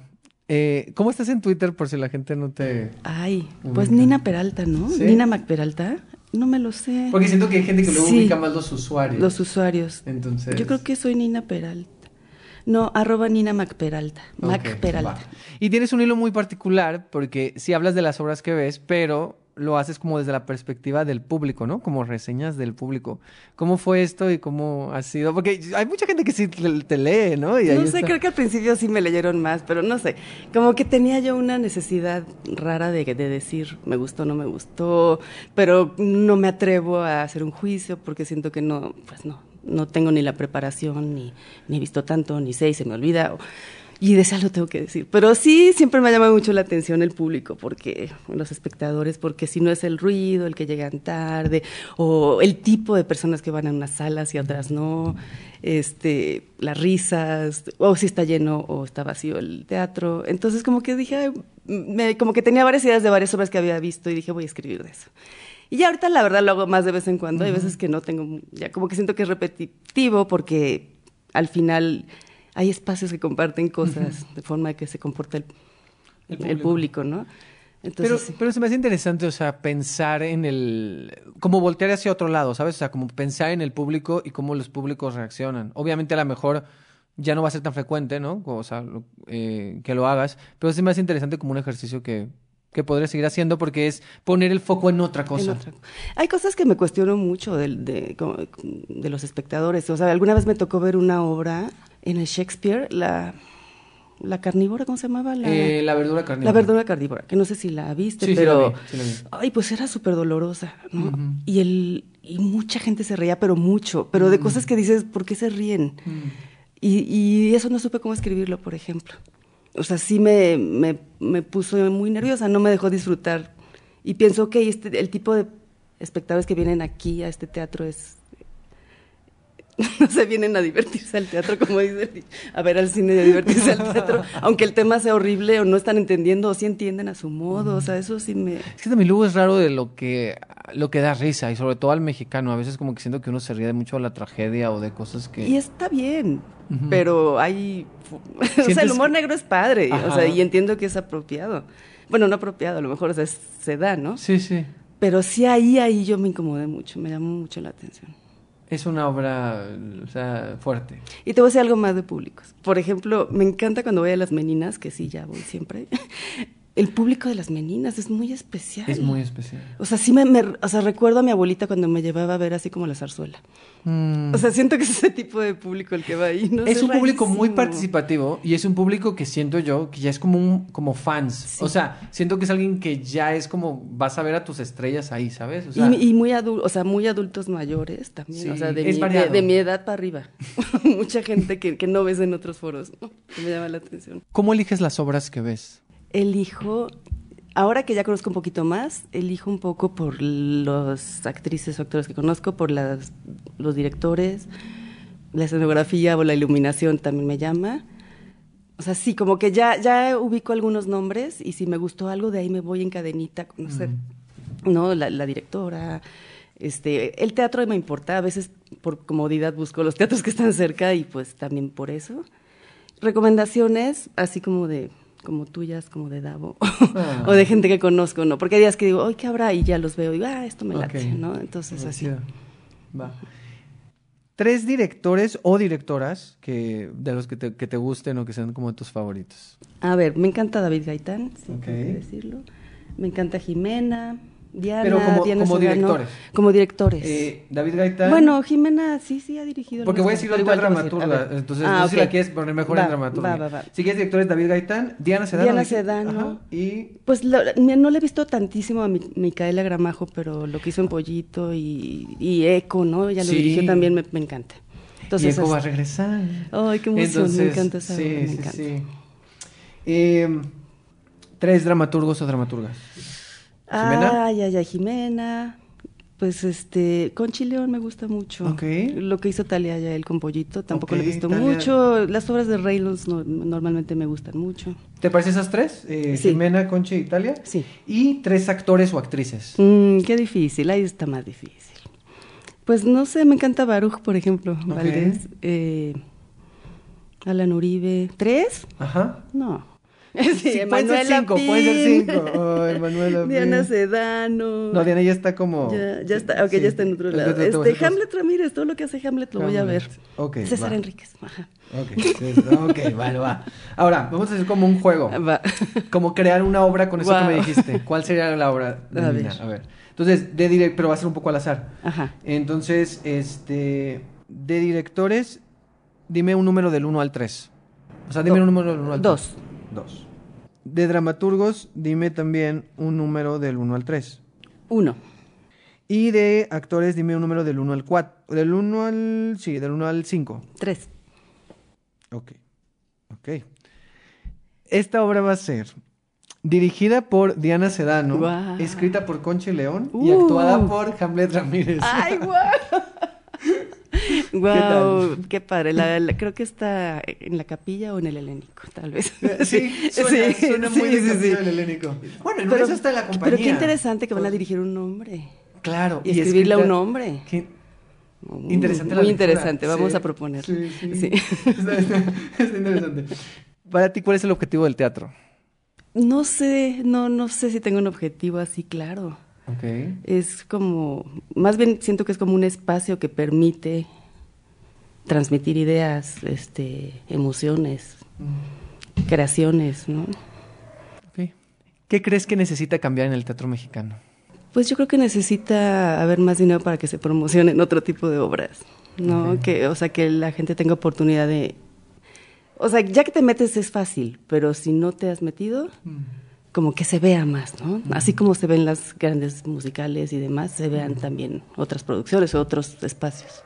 Y para ir cerrando en esta celebración del Día Mundial del Teatro, eh, te quiero preguntar, si tuvieras que escribir como estos mensajes que hay, si en la isla eh, tuvieras que escribir estos mensajes que hay como en la arena, que escribes así como un mensaje en la arena, que se lo va a llevar el mar evidentemente, pero antes de que se lo llevara, si fuera un mensaje de gratitud al teatro, ¿por qué le agradecerías? O sea, ¿por qué le agradeces tú al teatro? Por seguirme abriendo los ojos. Y el corazón. Ah. Y sí. Y última pregunta, que está la hago a todos los invitados e invitadas, es una pregunta para mí. Eh, ¿Qué me quieres preguntar, Nina? sí, sí, sí, a ver. ¿Cuándo te vas a meter a un curso de... si algún día te, vas a- te metieras algo relacionado con el teatro, ¿te meterías algo de actuación, de dirección, de dramaturgia? Oh, qué interesante. Mira, a ver, ya tomado cursos en el, en el pasado, he tomado cursos de actuación. Tomé cursos de, de actuación como en el 2016. O sea, la mayoría de los cursos han sido antes de, de reseña. O sea, reseña fue en el 2019. Entonces, tomé de actuación en 2016, creo. Tomé dos en Casa Azul. Y luego tomé un curso de impro. Y luego he tomado, y luego, sí he tomado cosas. Y luego, recientemente ya en la etapa de reseña, he tomado más de dramaturgia. He tomado, he tomado un par de dramaturgia. Y he tomado también de, pues de crítica. Tomé con Sabel. Claro. Y luego tomé otro con, con, eh, con Ibacache en Chile, bueno, a distancia. Entonces, este, sí. ¿Sabes qué me gustaría y qué me hace falta? Me gustaría tomar más de dramaturgia, pero no he tomado nunca de dirección. Mm. Y sí me, me llamaría la atención. Sería el siguiente paso. ¿Y. ¿Pero y cuándo te vamos a ver en los escenarios? No. Digo, ¿por qué? Mira, te, te voy a decir algo, te voy a decir algo. Yo algo que sí, o sea, eh, hay algo en esas tres cosas que me llama la atención, ¿no? Actuación, dirección y, y- y dramaturgia. Creo que esto nunca lo he dicho así en un tan de los míos. Creo que hay algo que siempre he estado ahí como, como, como que siempre estoy en el juego con esas tres cosas. Pero sí creo que ahorita en este momento es más como la, la, mm, la, la escritura. La crítica. la- Ujú. No, la, dramaturgia. la dramaturgia. Wow. Sí, la dramaturgia es algo. Sí, la crítica también, obviamente, y, y toda esta cuestión. Pero sabes que de crítica creo que me he ido algo más que tiene que ver con, o sea, utilizar herramientas de la crítica, pero para la difusión. O sea, creo que ahorita he ido más acercándome a esto de hacer un contenido que sea creativo en sus formas, ¿no? O sea, como tratar de, de hacer estructuras que sean creativas, que busquen otros lugares. A lo mejor no hacer crítica como tal, pero tomar herramientas de la crítica para hacer estos espacios de difusión, como este podcast, por ejemplo. Entonces, eso es algo ahí. Pero en cuanto como de hacer teatro, lo más cercano yo creo que ahorita es, es escribir. Ay, Sí, entonces hay como muchas ideas ahí, a ver si, si algo sucede. Así será. Eh, Ojalá, espere- esperemos que sí. Eh, entonces, no sé si, bueno, ya para cerrar, no sé si puedas recordar eh, tus redes, tu Twitter, para que la, Sí, me- digo, por si la gente quiere seguirle, ¿por qué el hilo? Ok, me encuentran en Twitter, en arroba Nina Mac Peralta. Perfecto. Instagram igual. Pues, Va. no, en Twitter está bien. En Twitter está bien, sí, dejémoslo ahí, no, no, no pasa nada. Pero bueno, muchas gracias, Nina. Ay, al contrario, qué padre. Muchas gracias y felicidades.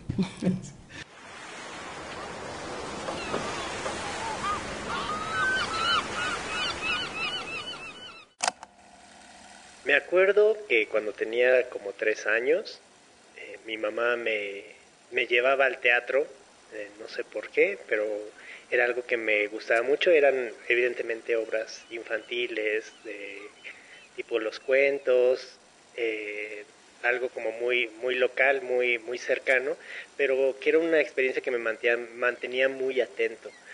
Y en particular me acuerdo de una función en la que Lupita Sandoval hacía de Maléfica, eh, uno de mis personajes, no, no, no, no, mi personaje favorito de Disney, que es mi bruja favorita, y creo que eso, no sé si ganarlo, pero eh, fue un, o sea, es, como un bonito recuerdo de, de por qué siento que fue mi, mi, mi semilla hacia encaminada a lo que ahora es mi gusto por el teatro. Y ahora estamos entrando en la isla, en nuestra última isla del episodio de hoy, es la isla de Said Galván. Hola, Said. Hola, Ed.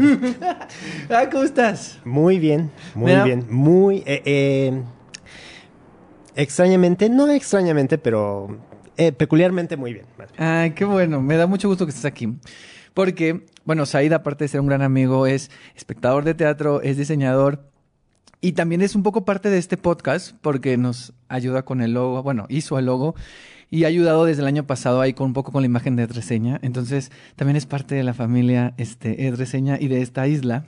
Sí, y entonces me da mucho gusto que estés aquí y te voy a hacer, eh, bueno, no sé si quieras decir de una vez, para a lo mejor mucha gente te ubica de Twitter, para que digas tu arroba en Twitter o, o en Instagram. Eh, pues estoy como arroba Said Galvan sin la última A, o sea, Galvan. y en Instagram, pues la cuenta que es que tengo dos, pero una casi, o sea, digamos que es para cuestiones profesionales, pero la tengo así abandonadísima. Eh, es, es una isla muy, muy, vieja, muy, muy, vieja, y abandonada. Eh, algún día la, iré a podar y, y quedará linda para, que vayan a pasear. Pero la, la isla que tiene más visita turística es la de arroba has been said. Eh, pues bueno, pueden buscarlo ahí como H-A-S, bin, B-E-W-N-I, Said. Está un poco más complicado, pero me gusta ese juego de palabras. Ok.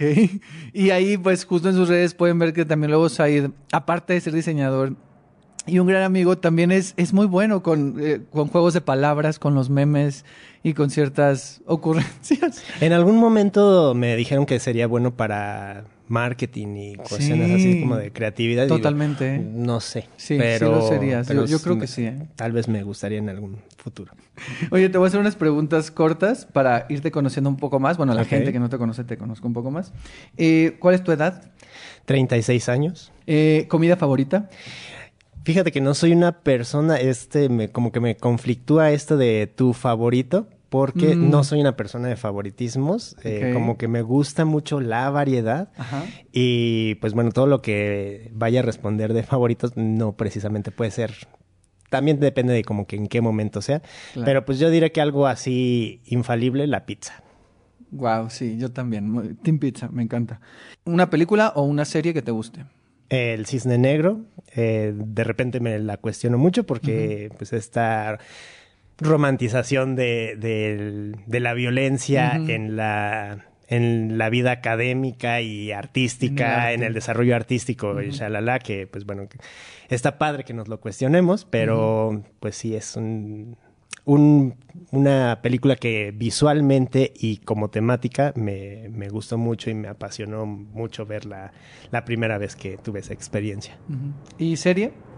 Serie, ah, pues tengo un, un lugar feliz que es así como infalible, que cuando estoy muy, muy estresado o que, ay, tengo ganas de no pensar y reírme y siempre es muy, eh, pues cumple con ese objetivo.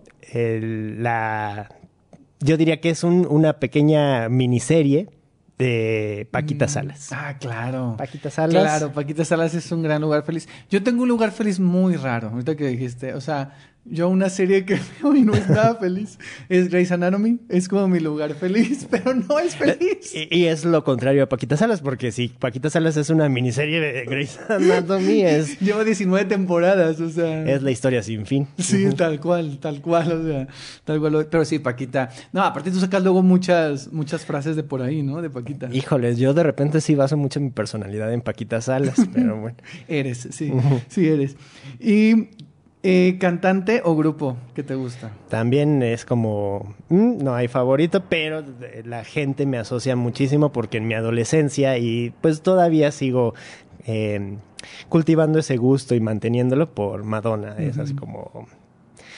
Podría decir inclusive que Madonna ha sido un vínculo, un personaje, una figura que me conectó con mi actual profesión y y también como que, no directamente porque ya hay un antecedente en mi vida, pero también por, pues, sorprendentemente, mi gusto por el teatro. Porque ella en sus conciertos pues es muy mm. histriónica y tiene estas representaciones musicales que son muy de grandes escenografías, grandes coreografías y también como una, una narrativa en, dentro de la misma producción. Claro. ¿Qué hay en tu isla? Ay, en mi isla pues hay un espacio para bueno, hay muchas sillitas, muchas sillas. Pueden ser camastros, ah, eh, donde hay ropa, pilas de ropa con la, con la, esta consigna o, em, e, este, este tipo de prendas que dices, aguanta otra puesta. Y, la vas a, la vas apilando ah, y ya tienes un cerro, ¿no? De, de aguantan otra puesta. Totalmente. Sí, es, yo soy esa persona. Yo también. Este, em, hay un espacio muy amplio para bailar porque me encanta bailar. O sea, no, a lo mejor no, no cultivé mucho en mi vida o no he cultivado mucho en mi vida esa, esa parte de la cuestión técnica, pero a mí pongan música y, digan vamos a bailar y ahí estoy. Y creo que es algo que me, que me gusta muchísimo más que diseñar o, mm. dibujar, que también es una de mis pasiones. Pero sí, este, abrir un espacio para bailar, dibujar, relajarse y eh, pues creo que en general podría encontrarse eso. Y una pregunta que se me hace muy interesante es, si en tu isla durante un día pudiera eh, visitar esa isla un personaje del teatro mexicano, o sea, un personaje me refiero a un creador o creadora, o sea, me refiero este eh, alguien de actuación o de dirección o de dramaturgia o de escenografía o de iluminación o de vestuario o lo que quieras, una persona que pudiera estar ahí, o sea, una persona que hace teatro, del teatro mexicano, y que tú admires y que tú digas, ah, yo quisiera estar, que esa persona viniera a mi isla y un día estar platicando y enseñarle mi isla. ¿A quién elegirías? Pues fíjate que, eh, o sea, ya pensando en ese sentido, y si yo tuviese mucho dinero, mucho dinero, bueno, no sé, el suficiente dinero para pagar este pues lo, lo, lo, justo y lo que merece, invitaría al maestro Mauricio Asensio a que hiciera una intervención en mi isla, porque sí. Fíjate que me imagino, sabía que ibas a decir a él, te lo o sea, lo, pensé, sí, sí, dije, estoy seguro, o sea, una intervención, ay, me encanta. Sí, sí, sí, hay un pabelloncito o algo, pero pues así, bien pagado, maestro. Claro, muy bien, me encanta, me encanta la idea. ¿Qué significa el teatro en tu vida? Ay, pues es eh, creo que está muy trillado, pero realmente eso lo veo y, o lo, lo, he adaptado o adoptado. Es como un reflejo de, de quién soy, porque muchas cosas eh, inconscientemente o en el en, en, esta parte que no alcanzamos a ver dentro de la conciencia eh, y que están ahí en nuestra personalidad, en mi personalidad, las veo en el teatro, las mm. veo y ahí salen y, mm. las proyecto y, también hasta las somatizo, ¿no? Y muchos dirán, ay, pues qué narcisista irse a, a, querer reflejar en el teatro. Pues sí, sí soy narcisista en ese sentido y, la que somatice. ¿no? ah. La que somatice, pero también esta parte de, de poder acceder a, ver otras realidades que son distintas a la mía y pensar eh, de una manera crítica en cuestiones que a lo mejor yo en, en, mi vida cotidiana no me hubiera no me hubiera imaginado por ejemplo pues pienso en una obra que que eh, pues no puedo decir, igualmente no puedo decir que es de mis favoritas porque no tengo favoritismos, es, también como por, por, etapas, pero esta obra de, de, que de hecho la vimos juntos. ¿Cuál? La de Pájaros, la extinción de la juventud. Claro, claro, sí, sí, sí. Eh, pues bueno, para quienes no la hayan visto, eh, plantea la, la, la, vida o el acontecer de lo que pasa en, en dos jóvenes que se dedican o que generan eh, ganancias económicas a través de la separación de basura en el bordo de Xochiaca. Y, y justo, eh, o sea, el título me parece muy fuerte porque, pues bueno, se hacen una, hay una analogía que ya de entrada me, me, encanta cuando utilizan recursos semióticos de, en, una obra para contarte esta historia. O sea, como que todo tiene una, sin ser forzado, porque también cuando lo fuerzan se, se nota, ¿no? Pero esta onda de, utilizar símbolos, en este caso los pájaros, o y esta, eh, estas metáforas del volar, el poder volar y no volar por la situación que están viviendo en su vida, eh, y la, de los pájaros y la extensión de la juventud, o sea, como es, me parece tan fuerte porque justo es, eh, son dos situaciones en las que por la actividad económica que realizan o la actividad cotidiana que realizan, creo que como sociedad alienamos a, esta- a estas personas que se dedican a eso. O sea, y yo me di cuenta y fue como, o sea, como, sí, yo nunca me he preguntado si la persona, el señor que me recibe la basura en el camión, que es, hace un trabajo valiosísimo para la sociedad, eh, pues si tiene problemas, si se enamora, si, si tiene anhelos, si tiene sueños, y, y esta como que el rompimiento que te queda en, en el cuerpo al decir, pero sabes que socialmente no tienen muchas opciones, ¿no? Y, y al final es como, como ellos pues lo, lo interpretan de esta manera, o sea, no, no les voy a decir en qué acaba, pero eh, como que dicen, bueno, aún así seguimos, seguimos aquí. Y eso me pareció como muy bello. Siento que, que estaba hasta un poco en shock cuando terminó la obra de, de, de- de este caer en cuenta, ¿no? Y, y sí, suena, suena muy, muy de, de que ay, estoy en- una burbuja de privilegio y no me había dado cuenta de la existencia de estas personas. O sea, sí, un poco, pero está padre que el teatro tenga estos efectos en, en, en la sociedad, ¿no? Digo, hay personas que a lo mejor van y nunca les va a pasar nada y nunca se darán cuenta, pero eso también me gusta del teatro. O sea, como verme a mí, pero ver lo que no soy. Otro, también. exacto. Sí, ver otras cosas que, es- que no pertenecen a nuestra realidad, pero están, están ahí, aunque nosotros no seamos tan cercanos a esas cosas. Y sí, sí suena un poco burbuja de privilegio, porque yo también me lo he cuestionado a veces, pero creo que prefiero ver, o sea, más bien, creo más bien que me han impactado más ese tipo de historias que otras donde son dramaturgias de tres personas ricas en una casa discutiendo, ¿sabes? O sea, claro. eh, no sé, es, eh, si me pongo a reflexionar es interesante en eso. ¿Qué es lo que más disfrutas del teatro? Que justo me hagan ponerme a pensar. Mm. Disfruto muchísimo el tanto el impacto que te genere una gran producción como musical, con Mm. todas sus cositas que bajan del techo y le- lo que sube y el humo seco Sí, del, sí, caro, ¿no? Porque ya ves que hay humo que eh, no veo nada. Y, y hay uno que es, es- le invierten más, que seguro Claro. ahí, ahí va parte de los EFIs y cosas sí, sí, así. sí. Y hay obras que lo usan mucho. Ajá, que, es que, que va por abajo, así como que se mantiene siempre en el suelo Ajá. y te da un efecto muy, muy padre.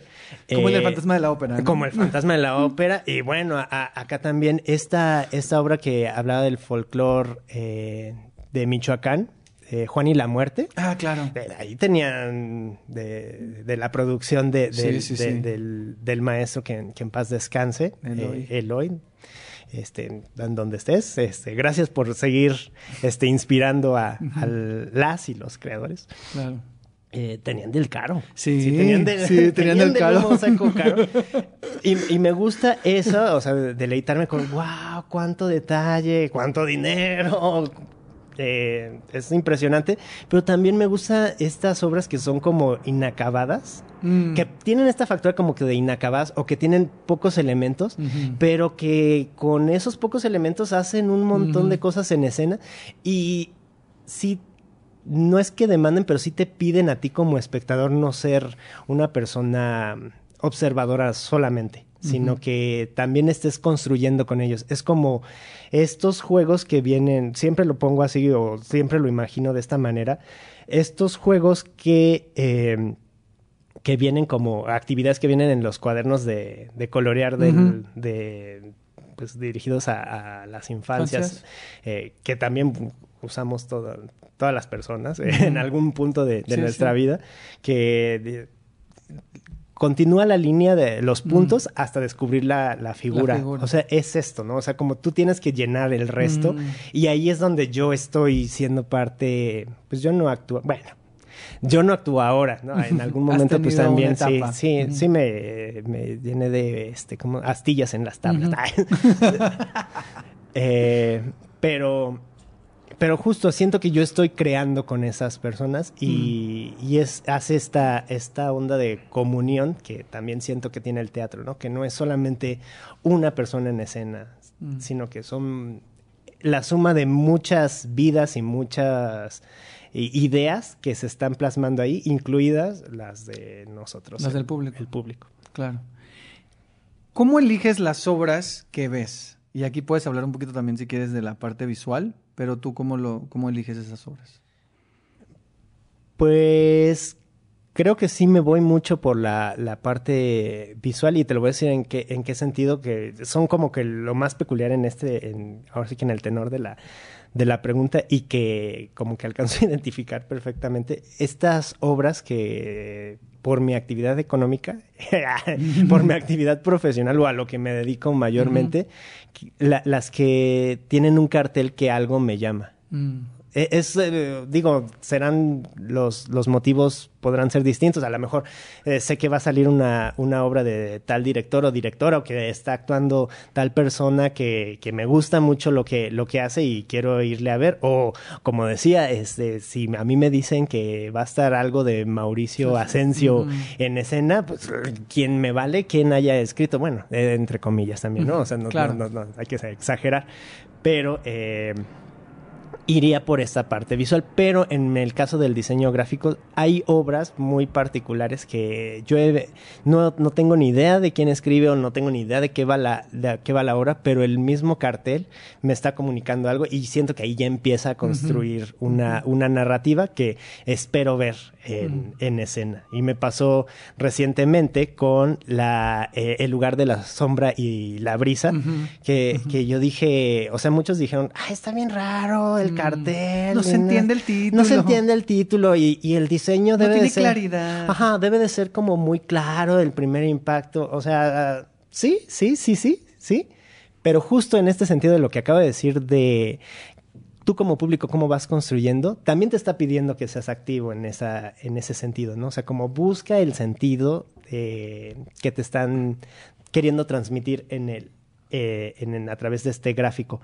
Y, y, justo, o sea, como que yo lo vi y conocía, bueno, conozco a alguien que actúa en esa, en esa obra y le digo, la voy a ir a ver porque estás tú. La, la voy a, o sea, ese es mi principal motivo porque la vi en tu, en tu cuenta de, de Instagram. Saludos, Michelle Menéndez. Saludos. Pero eh, también porque el cartel, o sea, ya me mm. está construyendo, o sea, yo espero ver este juego, esta dinámica confusa en escena y eso me ya me, me, anima muchísimo. Y en este caso sí lo ves. O sea, supuesto, corresponde, sí, porque hay casos de juego donde no corresponde. Sí, desafortunados o afortunadamente, por ejemplo, otro otro caso que me encantó el cartel y dije, lo, la voy a ver porque está está hermoso lo que han construido, así como, sobre todo en, cuestión de síntesis, hace pocos elementos, justo lo que acabo de decir también en, en escena, pero que lo logran en, en diseño, ahí está, eh, en Siete veces Adiós, que me fascinó el, el cartel. Y, por eso fue como eh, uno de los motivos por los que quise irla a ver.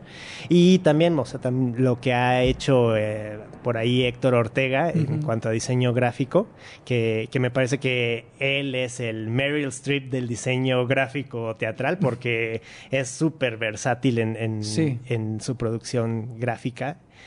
Y, y en lo que en el tipo de obras que genera, o sea, porque también pues son de diferentes o sea, dirigido a diferentes audiencias, de diferentes tenores, y su estilo es como adaptarse, pero sí tiene un algo que no sé, yo no puedo mamonear. Ay, perdón, sí puedo decir. Sí, bueno, porque que en mi isla también habría, habría malas palabras. Malas palabras, porque uno es, es Sí, no, no. Eh, pero... Estamos en tu isla, tú sí, lo que quieras, tú haz lo que quieras. Mi, nombre drag podría ser Marigay Fernández la pelangocha.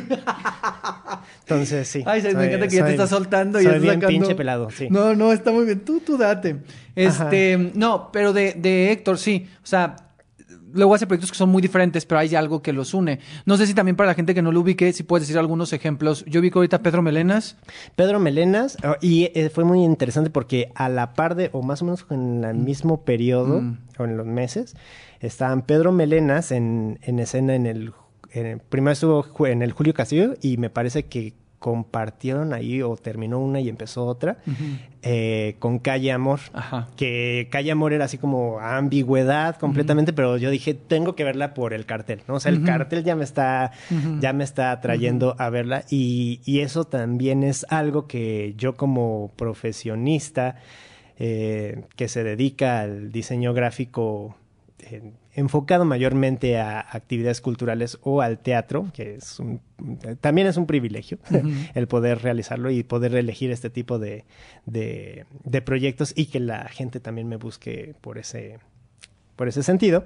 Eh, es el, el justo poder construir para la escena y, e invitar a que ya estén interesadas e interesados en, en ver lo que se va a presentar en escena por algo que estás viendo publicado, que te genera una expectativa. Y en el caso de Héctor, la mayoría de las veces, bueno, no recuerdo alguna que me haya, que ya haya dicho, "Mm, no, me gustó, me quedo con el cartel. este, pues se, se cumple, ¿no? También súper icónico, eh, considero, eh, Ujú. eh, junio en el 93 Ujú. Que Sí. si los ven, o sea, Pedro Melenas, Calle Calle Amor, Amor. junio en el 93. Son muy eh, diferentes. Ajá, estilos completamente distintos. O Noche de Reyes, por ejemplo. Noche de. Reyes también. Que Sí. ahí están como lo que decía. Meryl Streep del, del diseño gráfico. Totalmente. Ahora te voy a hacer unas preguntas eh, de respuesta corta, entonces me vas respondiendo, ¿va? Ok. Teatro favorito, ya sea por su espacio, por el lugar, por la experiencia o por la programación. Mm, nuevamente no tengo favoritos. Puedo decir. Puedes decir varios que te gustan. Puedo decir varios. Eh, pues creo que por su intimidad y la cercanía con, con la escena, eh, la sala Javier Villaurrutia Mm, es de ujú. mis favoritas. Eh, por ahí también el Teatro Milán, porque tengo así ubicadísima eh, fila D Ah, a sí. 115. Ya me habías dicho. Ese es mi, mi, mi spot. Ahí es mi lugar favorito para ver una obra en ese espacio. O sea, creo que. Me encanta que tengas un lugar así de. Ajá, en este sí. teatro es esta, ¿no? Sí, no, porque uno pues es joven, pero también ya, ya, ya tiene ciertos achaques. Entonces, primero, segunda fila del Milan, never in No, the life. no. Para mí, porque el cuello. ya- Sí, no, tienes que estar así. Ajá, y luego tres horas de, de función. ¡Oh! Sí, no, no, no. Sí, el teatro también es un, es un arte que se disfruta mientras tú estés bien Ajá. anímicamente. O no, pero si tú estás incómodo, no se va a disfrutar. Exactamente, totalmente. Una obra que recuerdes que no te gustó. Puede ser de hace mucho, puede ser de hace poco. Tin, tin, tin, tirirín, tin, tin. Ay. Bueno, pues puedo pensar en una en una obra que, como un ejemplo que me parece interesante, que es eh, Siete veces adiós. Ok. Que aquí, ¿puedo abrir la polémica? Ábrela. Es que también esta, esta onda de, de ver las cosas como culturalmente, creo que es, es más como una cuestión cultural de decir, ¿es blanco o negro? Mm. ¿Me gustó o no me gustó? No. Y en total, ¿no? Y- creo que eh, es- Siete veces a Dios es un gran ejemplo de, por ejemplo, en este caso, la historia a mí no me... pues, siento que es una chick flick eh, dominguera que, que me hubiera gustado ver en... Bueno, no, en, que la podría haber visto en Netflix. En ¿no? Netflix, sí, y sí, esta, esta idea de que es que el amor, esta idea de historia puede ser, le puede pasar a él y a ella. No, no, no, no, no, no. no. A mí eso no me va a pasar. No, no, no, lo siento, pero a mí esa situación yo no la voy a vivir. Sí, Claro. a mí no me... no. Pero mira, ¿Qué? voy a ser abogado del diablo, o sea, de Alan Estrada, porque acaban de anunciar hace poco que ya están, que van a hacer próximamente funciones de la versión él y él, Ah. según. Así que habrá que ver si con esa historia se sí cambia, ¿no? Y Sí, eso estaría padre. y a ver por- qué tanto cambia. Ya, ¿no? Estaría padre porque pues eh, es la, lo bonito del teatro, que también una, una característica de que es un, un arte vivo, ¿no? Entonces, Claro, claro. una obra que en su momento a lo mejor dijiste no, eh, Sí, sí. en otra etapa de tu vida, pues, ay, wow. Claro. ¿no? Y- O a lo que mejor no, Cambia, o que cambia la, la narrativa sin alterarse todo el, el concepto en general. Pero bueno, en este, volviendo a la Sí, experiencia que A la experiencia que tú tuviste, exacto. Ajá, la historia pues no me pareció, o sea, no me atrapó. Sin embargo, o sea, todo lo que lo que conlleva la sonorización, la iluminación, la escenografía y en particular el diseño de vestuario, o sea que más allá de lo superficial que me pareció la, la historia, eh, en el vestuario, ahí saludos a Luis Roberto, eh, wow, ¿no? O sea, como estos mensajes que te, estos códigos que también te, te dejan en ciertos elementos de la obra y que seguramente también pasa en el cine. Sí pasa, sí, sí, Sí, sí, sí sí, pasa. pasa. Eh, pero que en el teatro lo veo más por mi ejercicio de estar viendo como más constantemente. Constantemente. Eh, ahí eh, estos códigos que a través de los colores te están diciendo algo Sí. más profundo que a la par de lo que te están contando tú estás armando otra otro te estás recibiendo otro mensaje en Hay un discurso en el vestuario y en los colores. Y, y yo, lo, yo lo terminé de ver la vez que la vi contigo. Porque yo primero la vi con mi hermana y luego la vi contigo y tú me dijiste, ¿te fijaste que no sé qué? Y yo, "Ah, es verdad. O sea, Sí, o sea, yo estaba así como ¡guau! Y aquí va a parecer contradictorio, pero es como no me gustó la historia, pero también pues yo me hice mi interpretación. No sé si así haya sido, eh, Mm. como la plantearon, pero sí es como esta historia tan sencilla para quienes estamos afuera, la, de espectadores, pero que está, eh, pues no quiere, no diría que adornada, sino como, porque tampoco es que sienta que sobra, sino que a la par están pasando todos esta- estos estímulos alrededor de la historia que te- de alguna man- manera te lo están contando y que es así todo tan grandilocuente, Ujú, tan ujú. espectacular. Digo, es que sí, o sea, creo que sí pasa cuando, o sea, puedes estar viviendo un, un romance super me Mm. para afuera, pero tú sí lo sientes así como Wow, este apasionamiento y espectacularidad Sí. de que ves eh, brillitos y estrellas. nunca lo había y- visto así, pero tiene todo el sentido. ¿eh? entonces, eh, sí podría ser una, una obra que mm, por, por la historia no me gustó, pero a la vez hay cosas que, que no es que la rescataron ¿no? para, para mi experiencia, pero sí me, me alimentaron de otra, de otra manera. Entonces, eh, pues creo que pondría esa. En... Sí, se, me hace muy interesante. Se me hace muy interesante que empezaras diciendo esto de no irnos al totalmente no me gustó algo y totalmente sí me gustó algo. O sea, creo que muchas obras se mueven ahí, ¿no? O sea, en medio de esas dos cosas. Y consciente de Dios, tú sabes que yo opino similar, ¿no? O sea, creo que la historia a mí tampoco no, pero todo lo que lo envuelve, o sea, el sonido, ¿no? O sea, este, la iluminación, o sea, de, de, de Félix, o sea, tiene elementos. Sí, Félix Mm, Arroyo también. Sí, su iluminación. De las sábanas. Sí, o sea, es una, es una cosa increíble. Siguiente pregunta. ¿Musical favorito? O música, bueno, musicales que te gustan. Cambiemos la palabra favorito. Ah, pues el que más he visto en mi vida, Hamilton. Eh, lo he visto pues, eh, cerca de 15 veces en Disney Plus. Porque no lo he visto nunca. Sentí que me estabas tirando porque yo sí, literal, he visto como 15 veces Hamilton en. Disney Plus. Pero sí la he visto en presencial, lo siento. Espe- espero verlo algún día en presencial, si no es que ya pasan muchos años y ya la quitan. Ah, en Hamilton va a durar muchos años, así que yo O- creo que hay ojalá, oportunidad ojalá, de que sí ojalá, la, puedas ver. Pero hay una que van a decir, ¿en serio? ¿En serio? Y uno va cambiando de, de gustos, ¿no? También puedo decir que ahí este me, me reconozco eh, como me, me- ejercicio, eh, ¿cómo dicen ahora? Ay, ¿cómo dicen ahora los chavos, no? Me mantiene muy humilde. Porque, Cosas que te mantienen humilde. Ajá, porque eh, eh, hoy no me puedo levantar si la vi bastantes veces. Ok. Yo creo que como...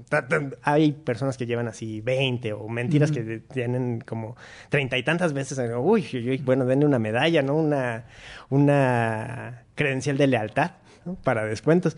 Pero eh, hoy no me puedo levantar, también la vi como siete veces. O sea, para mí son muchas. Son bastantes. Porque aparte, pues los musicales se sabe Sí, que no es- no es una no es un teatro tan accesible. Claro, claro. Es caro, es caro, hay que Ajá, decirlo así. Pero cuando la vi, pues estaba joven, entonces Ay. la veía como con mucha ilusión. Ahora ya no me genera. Ahora digo, ay, no, se le ven los hilos a eso, por favor. claro. Ajá, está súper eh, forzadísima esa canción ahí con, cal- con calzador casi. Claro, casi. claro, Eh, ese. No, ni con calzador, es ese, esa escena de la Cenicienta donde llegan a probarle la zap- el zapato a las, Claro. a las hermanastras y dice, ay, se me debió de haber hinchado la pata por haber bailado tanto con el príncipe. Ese es, hoy no me puedo levantar. Pero en su momento me, me gustó mucho y... Me imaginé el meme, ¿eh? perfectamente. Tienes que hacer. Eh, pues ahora que volvieron a reestrenar Mamma Mía, no la he visto, la Mm, nueva producción. yo en tampoco. algún momento la, la veré porque eh, puedo decir que también me a decir, ay, este tiene unas referencias tan... ¿eh? Y le Ajá. quiere buscar una profundidad tan... como muy O sea, es un chapoteadero, señor. ¿Qué, qué se quiere meter a, a snorkelear en esa isla?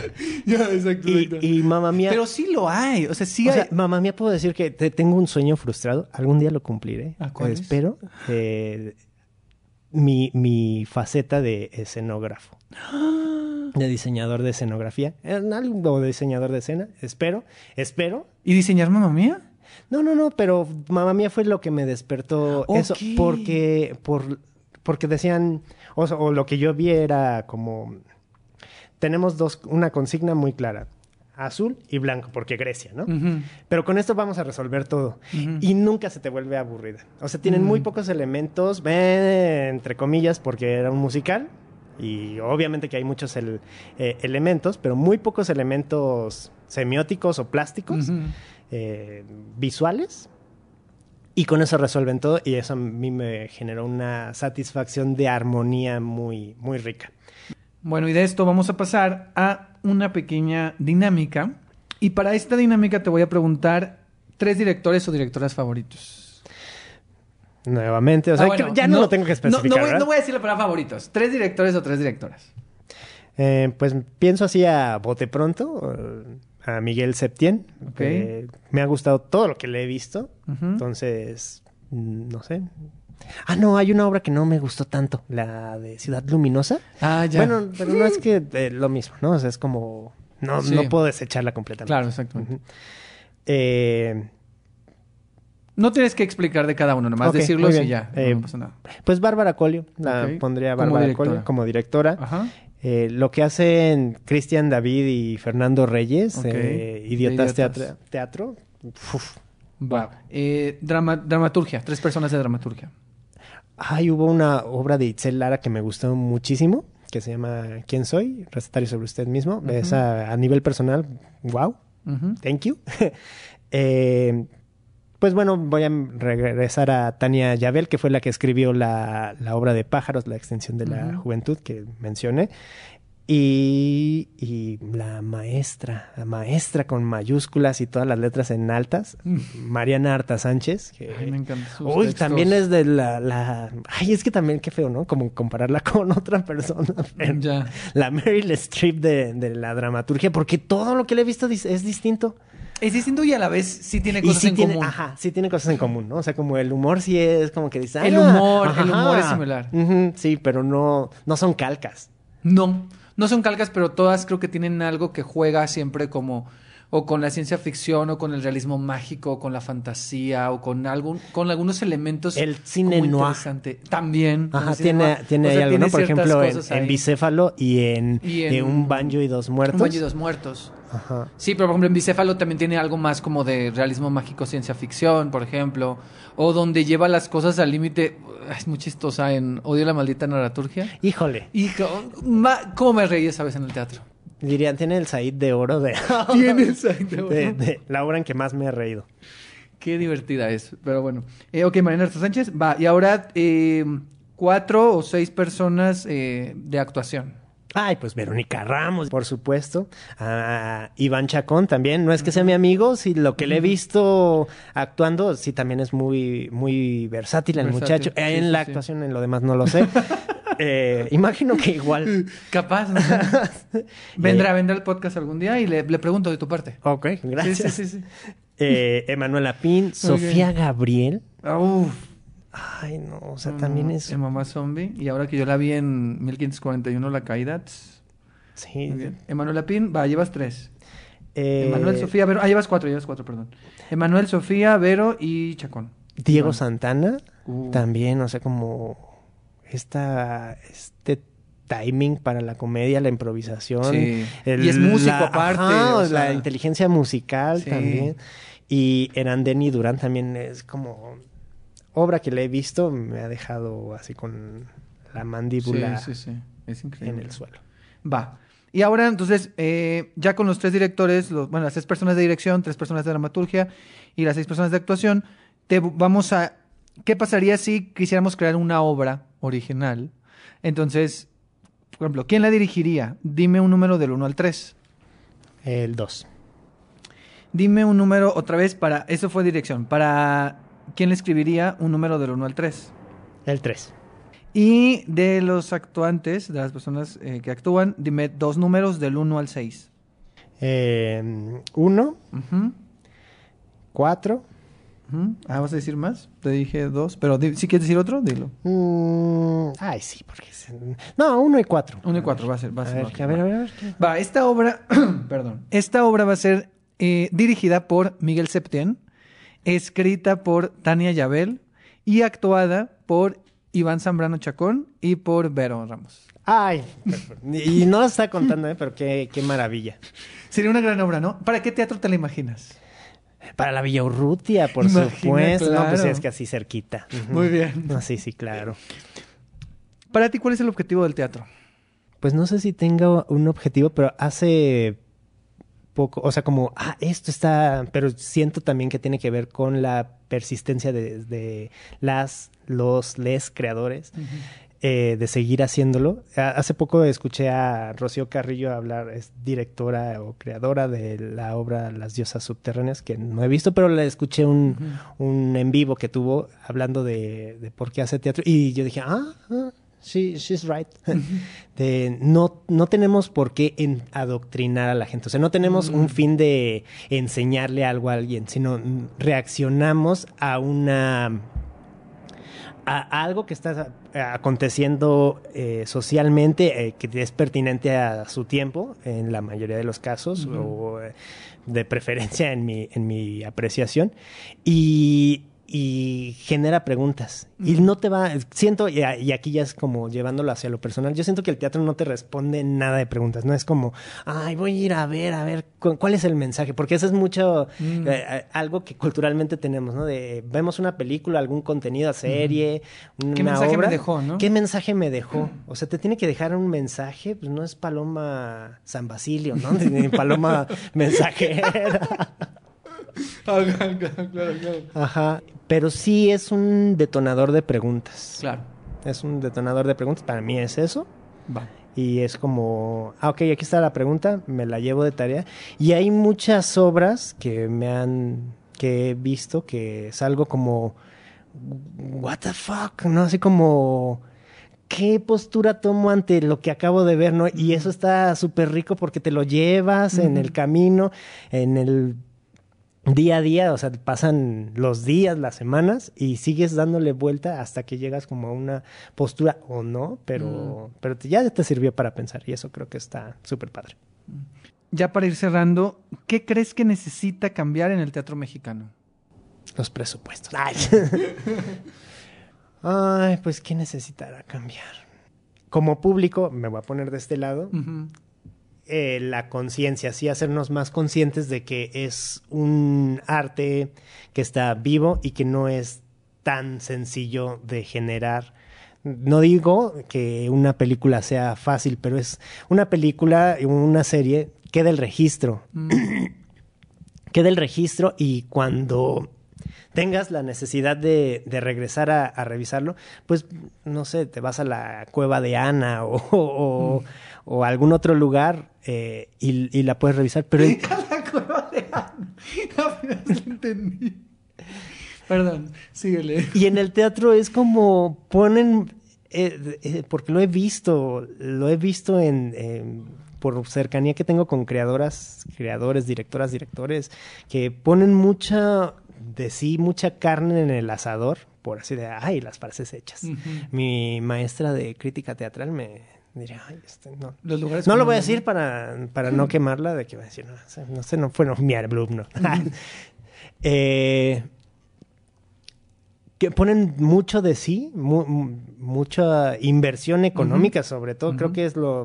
Y bueno, energía y, Y el tiempo. y tiempo, o sea, el tiempo, ¿cuándo lo vas a recuperar? Para algo que es efímero y ahí está su belleza. Mm. Ahí está su belleza. es algo que puede que nunca vaya a volver a ocurrir. Una temporada que se invirtió mucho, pero es tan cara que puede que nunca vaya a volver a ocurrir. Aprovecha a verla. Entonces creo que eso no en el teatro mexicano desde los creadores, las creadoras, sino en, en esta idea que ya había mencionado de que somos varias partes que se juntan para para que ocurra, mm, desde mi parte como público, es la conciencia y ser, pues no agradecidos, porque luego también es como, ah, ay, sí, agradezcanme, ¿no? Pero sí ser conscientes de lo que estoy viendo es muy complejo.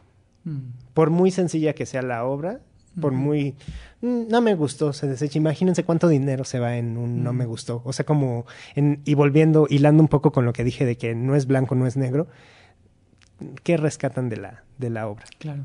O qué, porque es insalvable. ¿Qué, qué te llevas de, de esa obra? Imagina, eh, bueno, más bien, ubicas estos mensajes en la, en la playa. Imagínate que en tu isla, eh, en la arena, puedes escribir un mensaje en la arena que bueno, se lo va a llevar el mar, ¿no? Pero justo también como el teatro es efímero. Claro. Eh, ¿Qué mensaje escribirías en agradecimiento al teatro? O sea, ¿por qué le da, o sea, en este marco que estamos celebrando el Día Mundial del Teatro, ¿por qué le das gracias al teatro? Porque cada vez que voy a una sala y esto sin, sin mamones, eh, veo algo distinto de mí, y eso me ayuda a crecer como, como persona. No es como, ay, soy más bueno, ay, soy más consciente, más woke. Pero sí es como, oh, esto no lo había visto y mm. ¿por qué detonó, por qué me hizo llorar esta escena? ¿Con qué lo estoy conectando?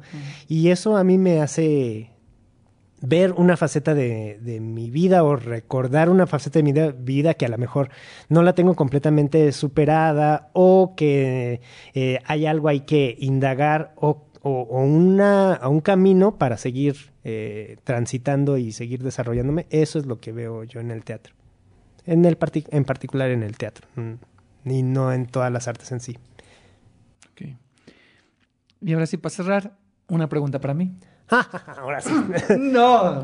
A ver, dilo.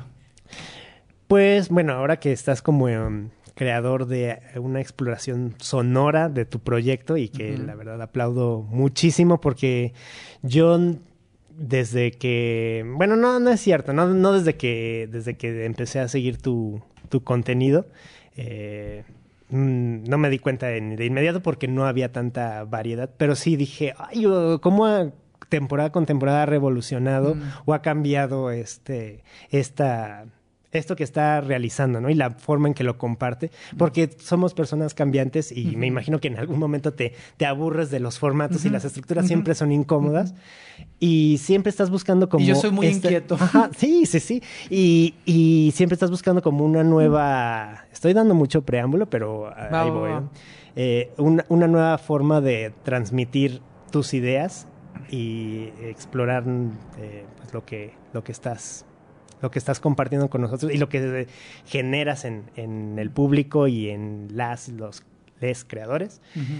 Eh, pero sí veo que hay un, un gran ejercicio narrativo también dentro de tus contenidos, como no es nada más la entrevista, sino cómo se construye esa entrevista, no es nada más la reseña, sino cómo se construye la reseña, por ejemplo, la de todos los peces de la tierra, fue así de que de, de llorar, ¿no? De que algo tan maravilloso de cómo entrevistas a alguien de una forma creativa. Entonces, esa exploración está muy padre. Y sé que eh, pues, un espectador crítico y muy ejercitado de teatro, pues evidentemente eres. Mm. Eh, en algún momento, aquí la, pregunta, en algún momento eh, vamos a ver algo que escriba Ed Quesada o que dirija Ed Quesada. Que se aviente esa exploración de ya la parte sonora ya, ya quedó abordada, ahora voy a hacer una reseña o una crítica o una entrevista, pero en escena. Ay, qué interesante sería hacer eso en escena. Em, la respuesta es que yo creo que sí. O sea, es decir, no te puedo asegurar porque yo soy una persona, como dices, muy cambiante y como que me gusta mucho explorar. O sea, Ed Reseña ha sido una exploración total, ¿no? Si hay algo de mí que ahorita siente que tiene que, tengo muchas ideas y cosas en la cabeza que siento que las tiene que expresar escribiendo algo. Más que. Yo tengo con la dirección, pero siento que en este momento es más hacia la escritura. Y entonces yo sí me gustaría este, Y tú sabes, porque lo he comentado, o sea, que tengo ganas de escribir algo. Y ahorita, en este momento de mi vida, tengo tantas ideas y tantas historias y tantos diálogos y tantos temas y tantas cosas que resuenan en mi cabeza, que yo siento que, que evidentemente en algún punto va a suceder. O sea, yo creo que es eso como que está ahí y es tanto que, que tiene que salir y va a salir. Entonces la respuesta corta es sí, cuando no sé. ¿Cómo? A mí sí me gustaría que dijera dramaturgia dos puntos Ed Quesada. Ay, qué fuerte. Pero no sé cuándo vaya a suceder. Pero, pero yo sí creo que, que va a pasar porque es parte de eso que soy muy inquieto. O sea, yo soy muy inquieto en la vida en general. O sea, siempre tengo que estar haciendo algo. Me pongo, o sea, como que no puedo estar quieto. Ay, perdonen, Lolita. En referencia a lo de Manuela en episodio 2. Eh, Lolita quiere llegar, pero no. Eh, Sí, o sea, no me puedo estar quieto, o sea, en, ni, ni, aquí, o sea, tengo que estar agarrando algo, por ejemplo, siempre tengo que estar haciendo algo. Aparte de mi trabajo, pues tengo este podcast, este, ¿no? Y hago cosas de reseña, entonces, sí, yo creo que sí, esperemos que sí, este... Sí, ay, qué emoción. No sé qué se va a tratar, ni dónde va a ser, ni qué va a ser nada. Esperemos que los resenautas estemos ahí para seguir ese, ese trayecto.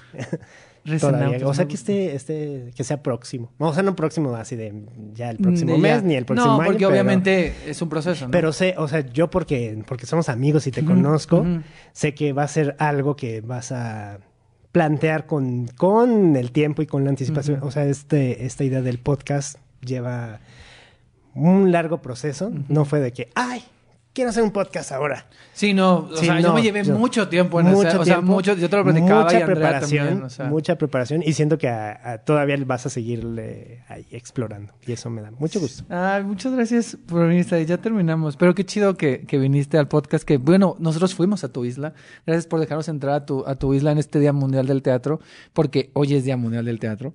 Entonces, eh, pues muchas gracias. No, gracias a ti por la invitación. Mm. Nah, te quiero mucho, amigos. Yo también. Ya, ya vamos a llorar. Bye.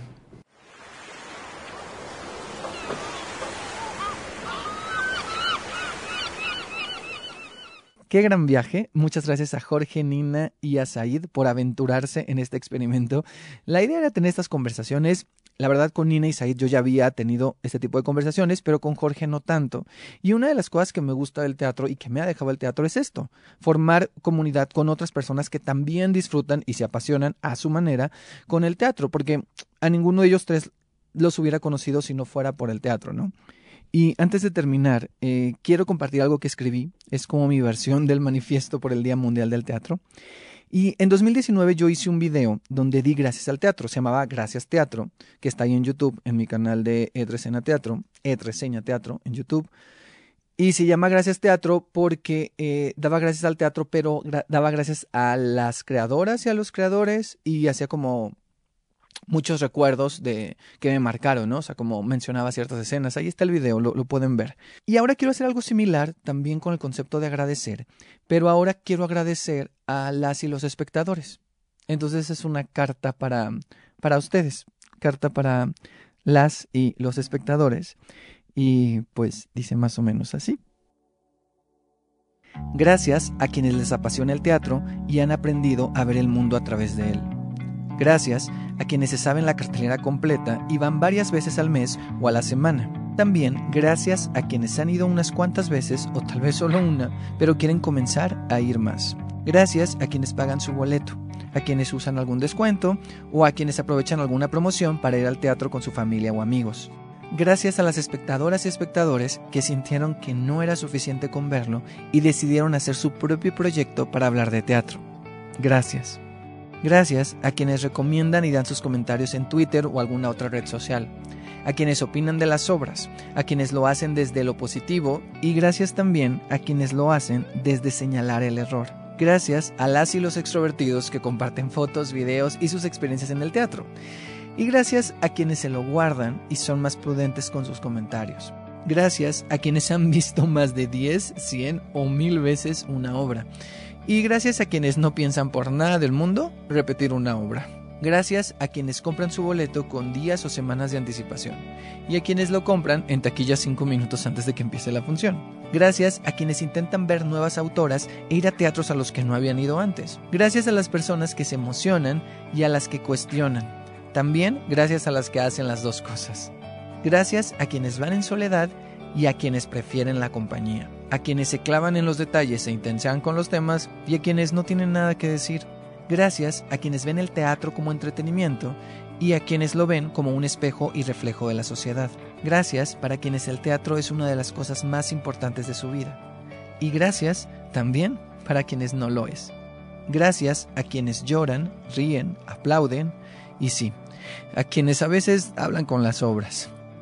Gracias a quienes encuentran en el teatro un refugio y a quienes apenas lo están encontrando. Gracias por ver y vivir el teatro de la manera que sea. Gracias por estar en esta isla. Sí, en esta isla llamada teatro.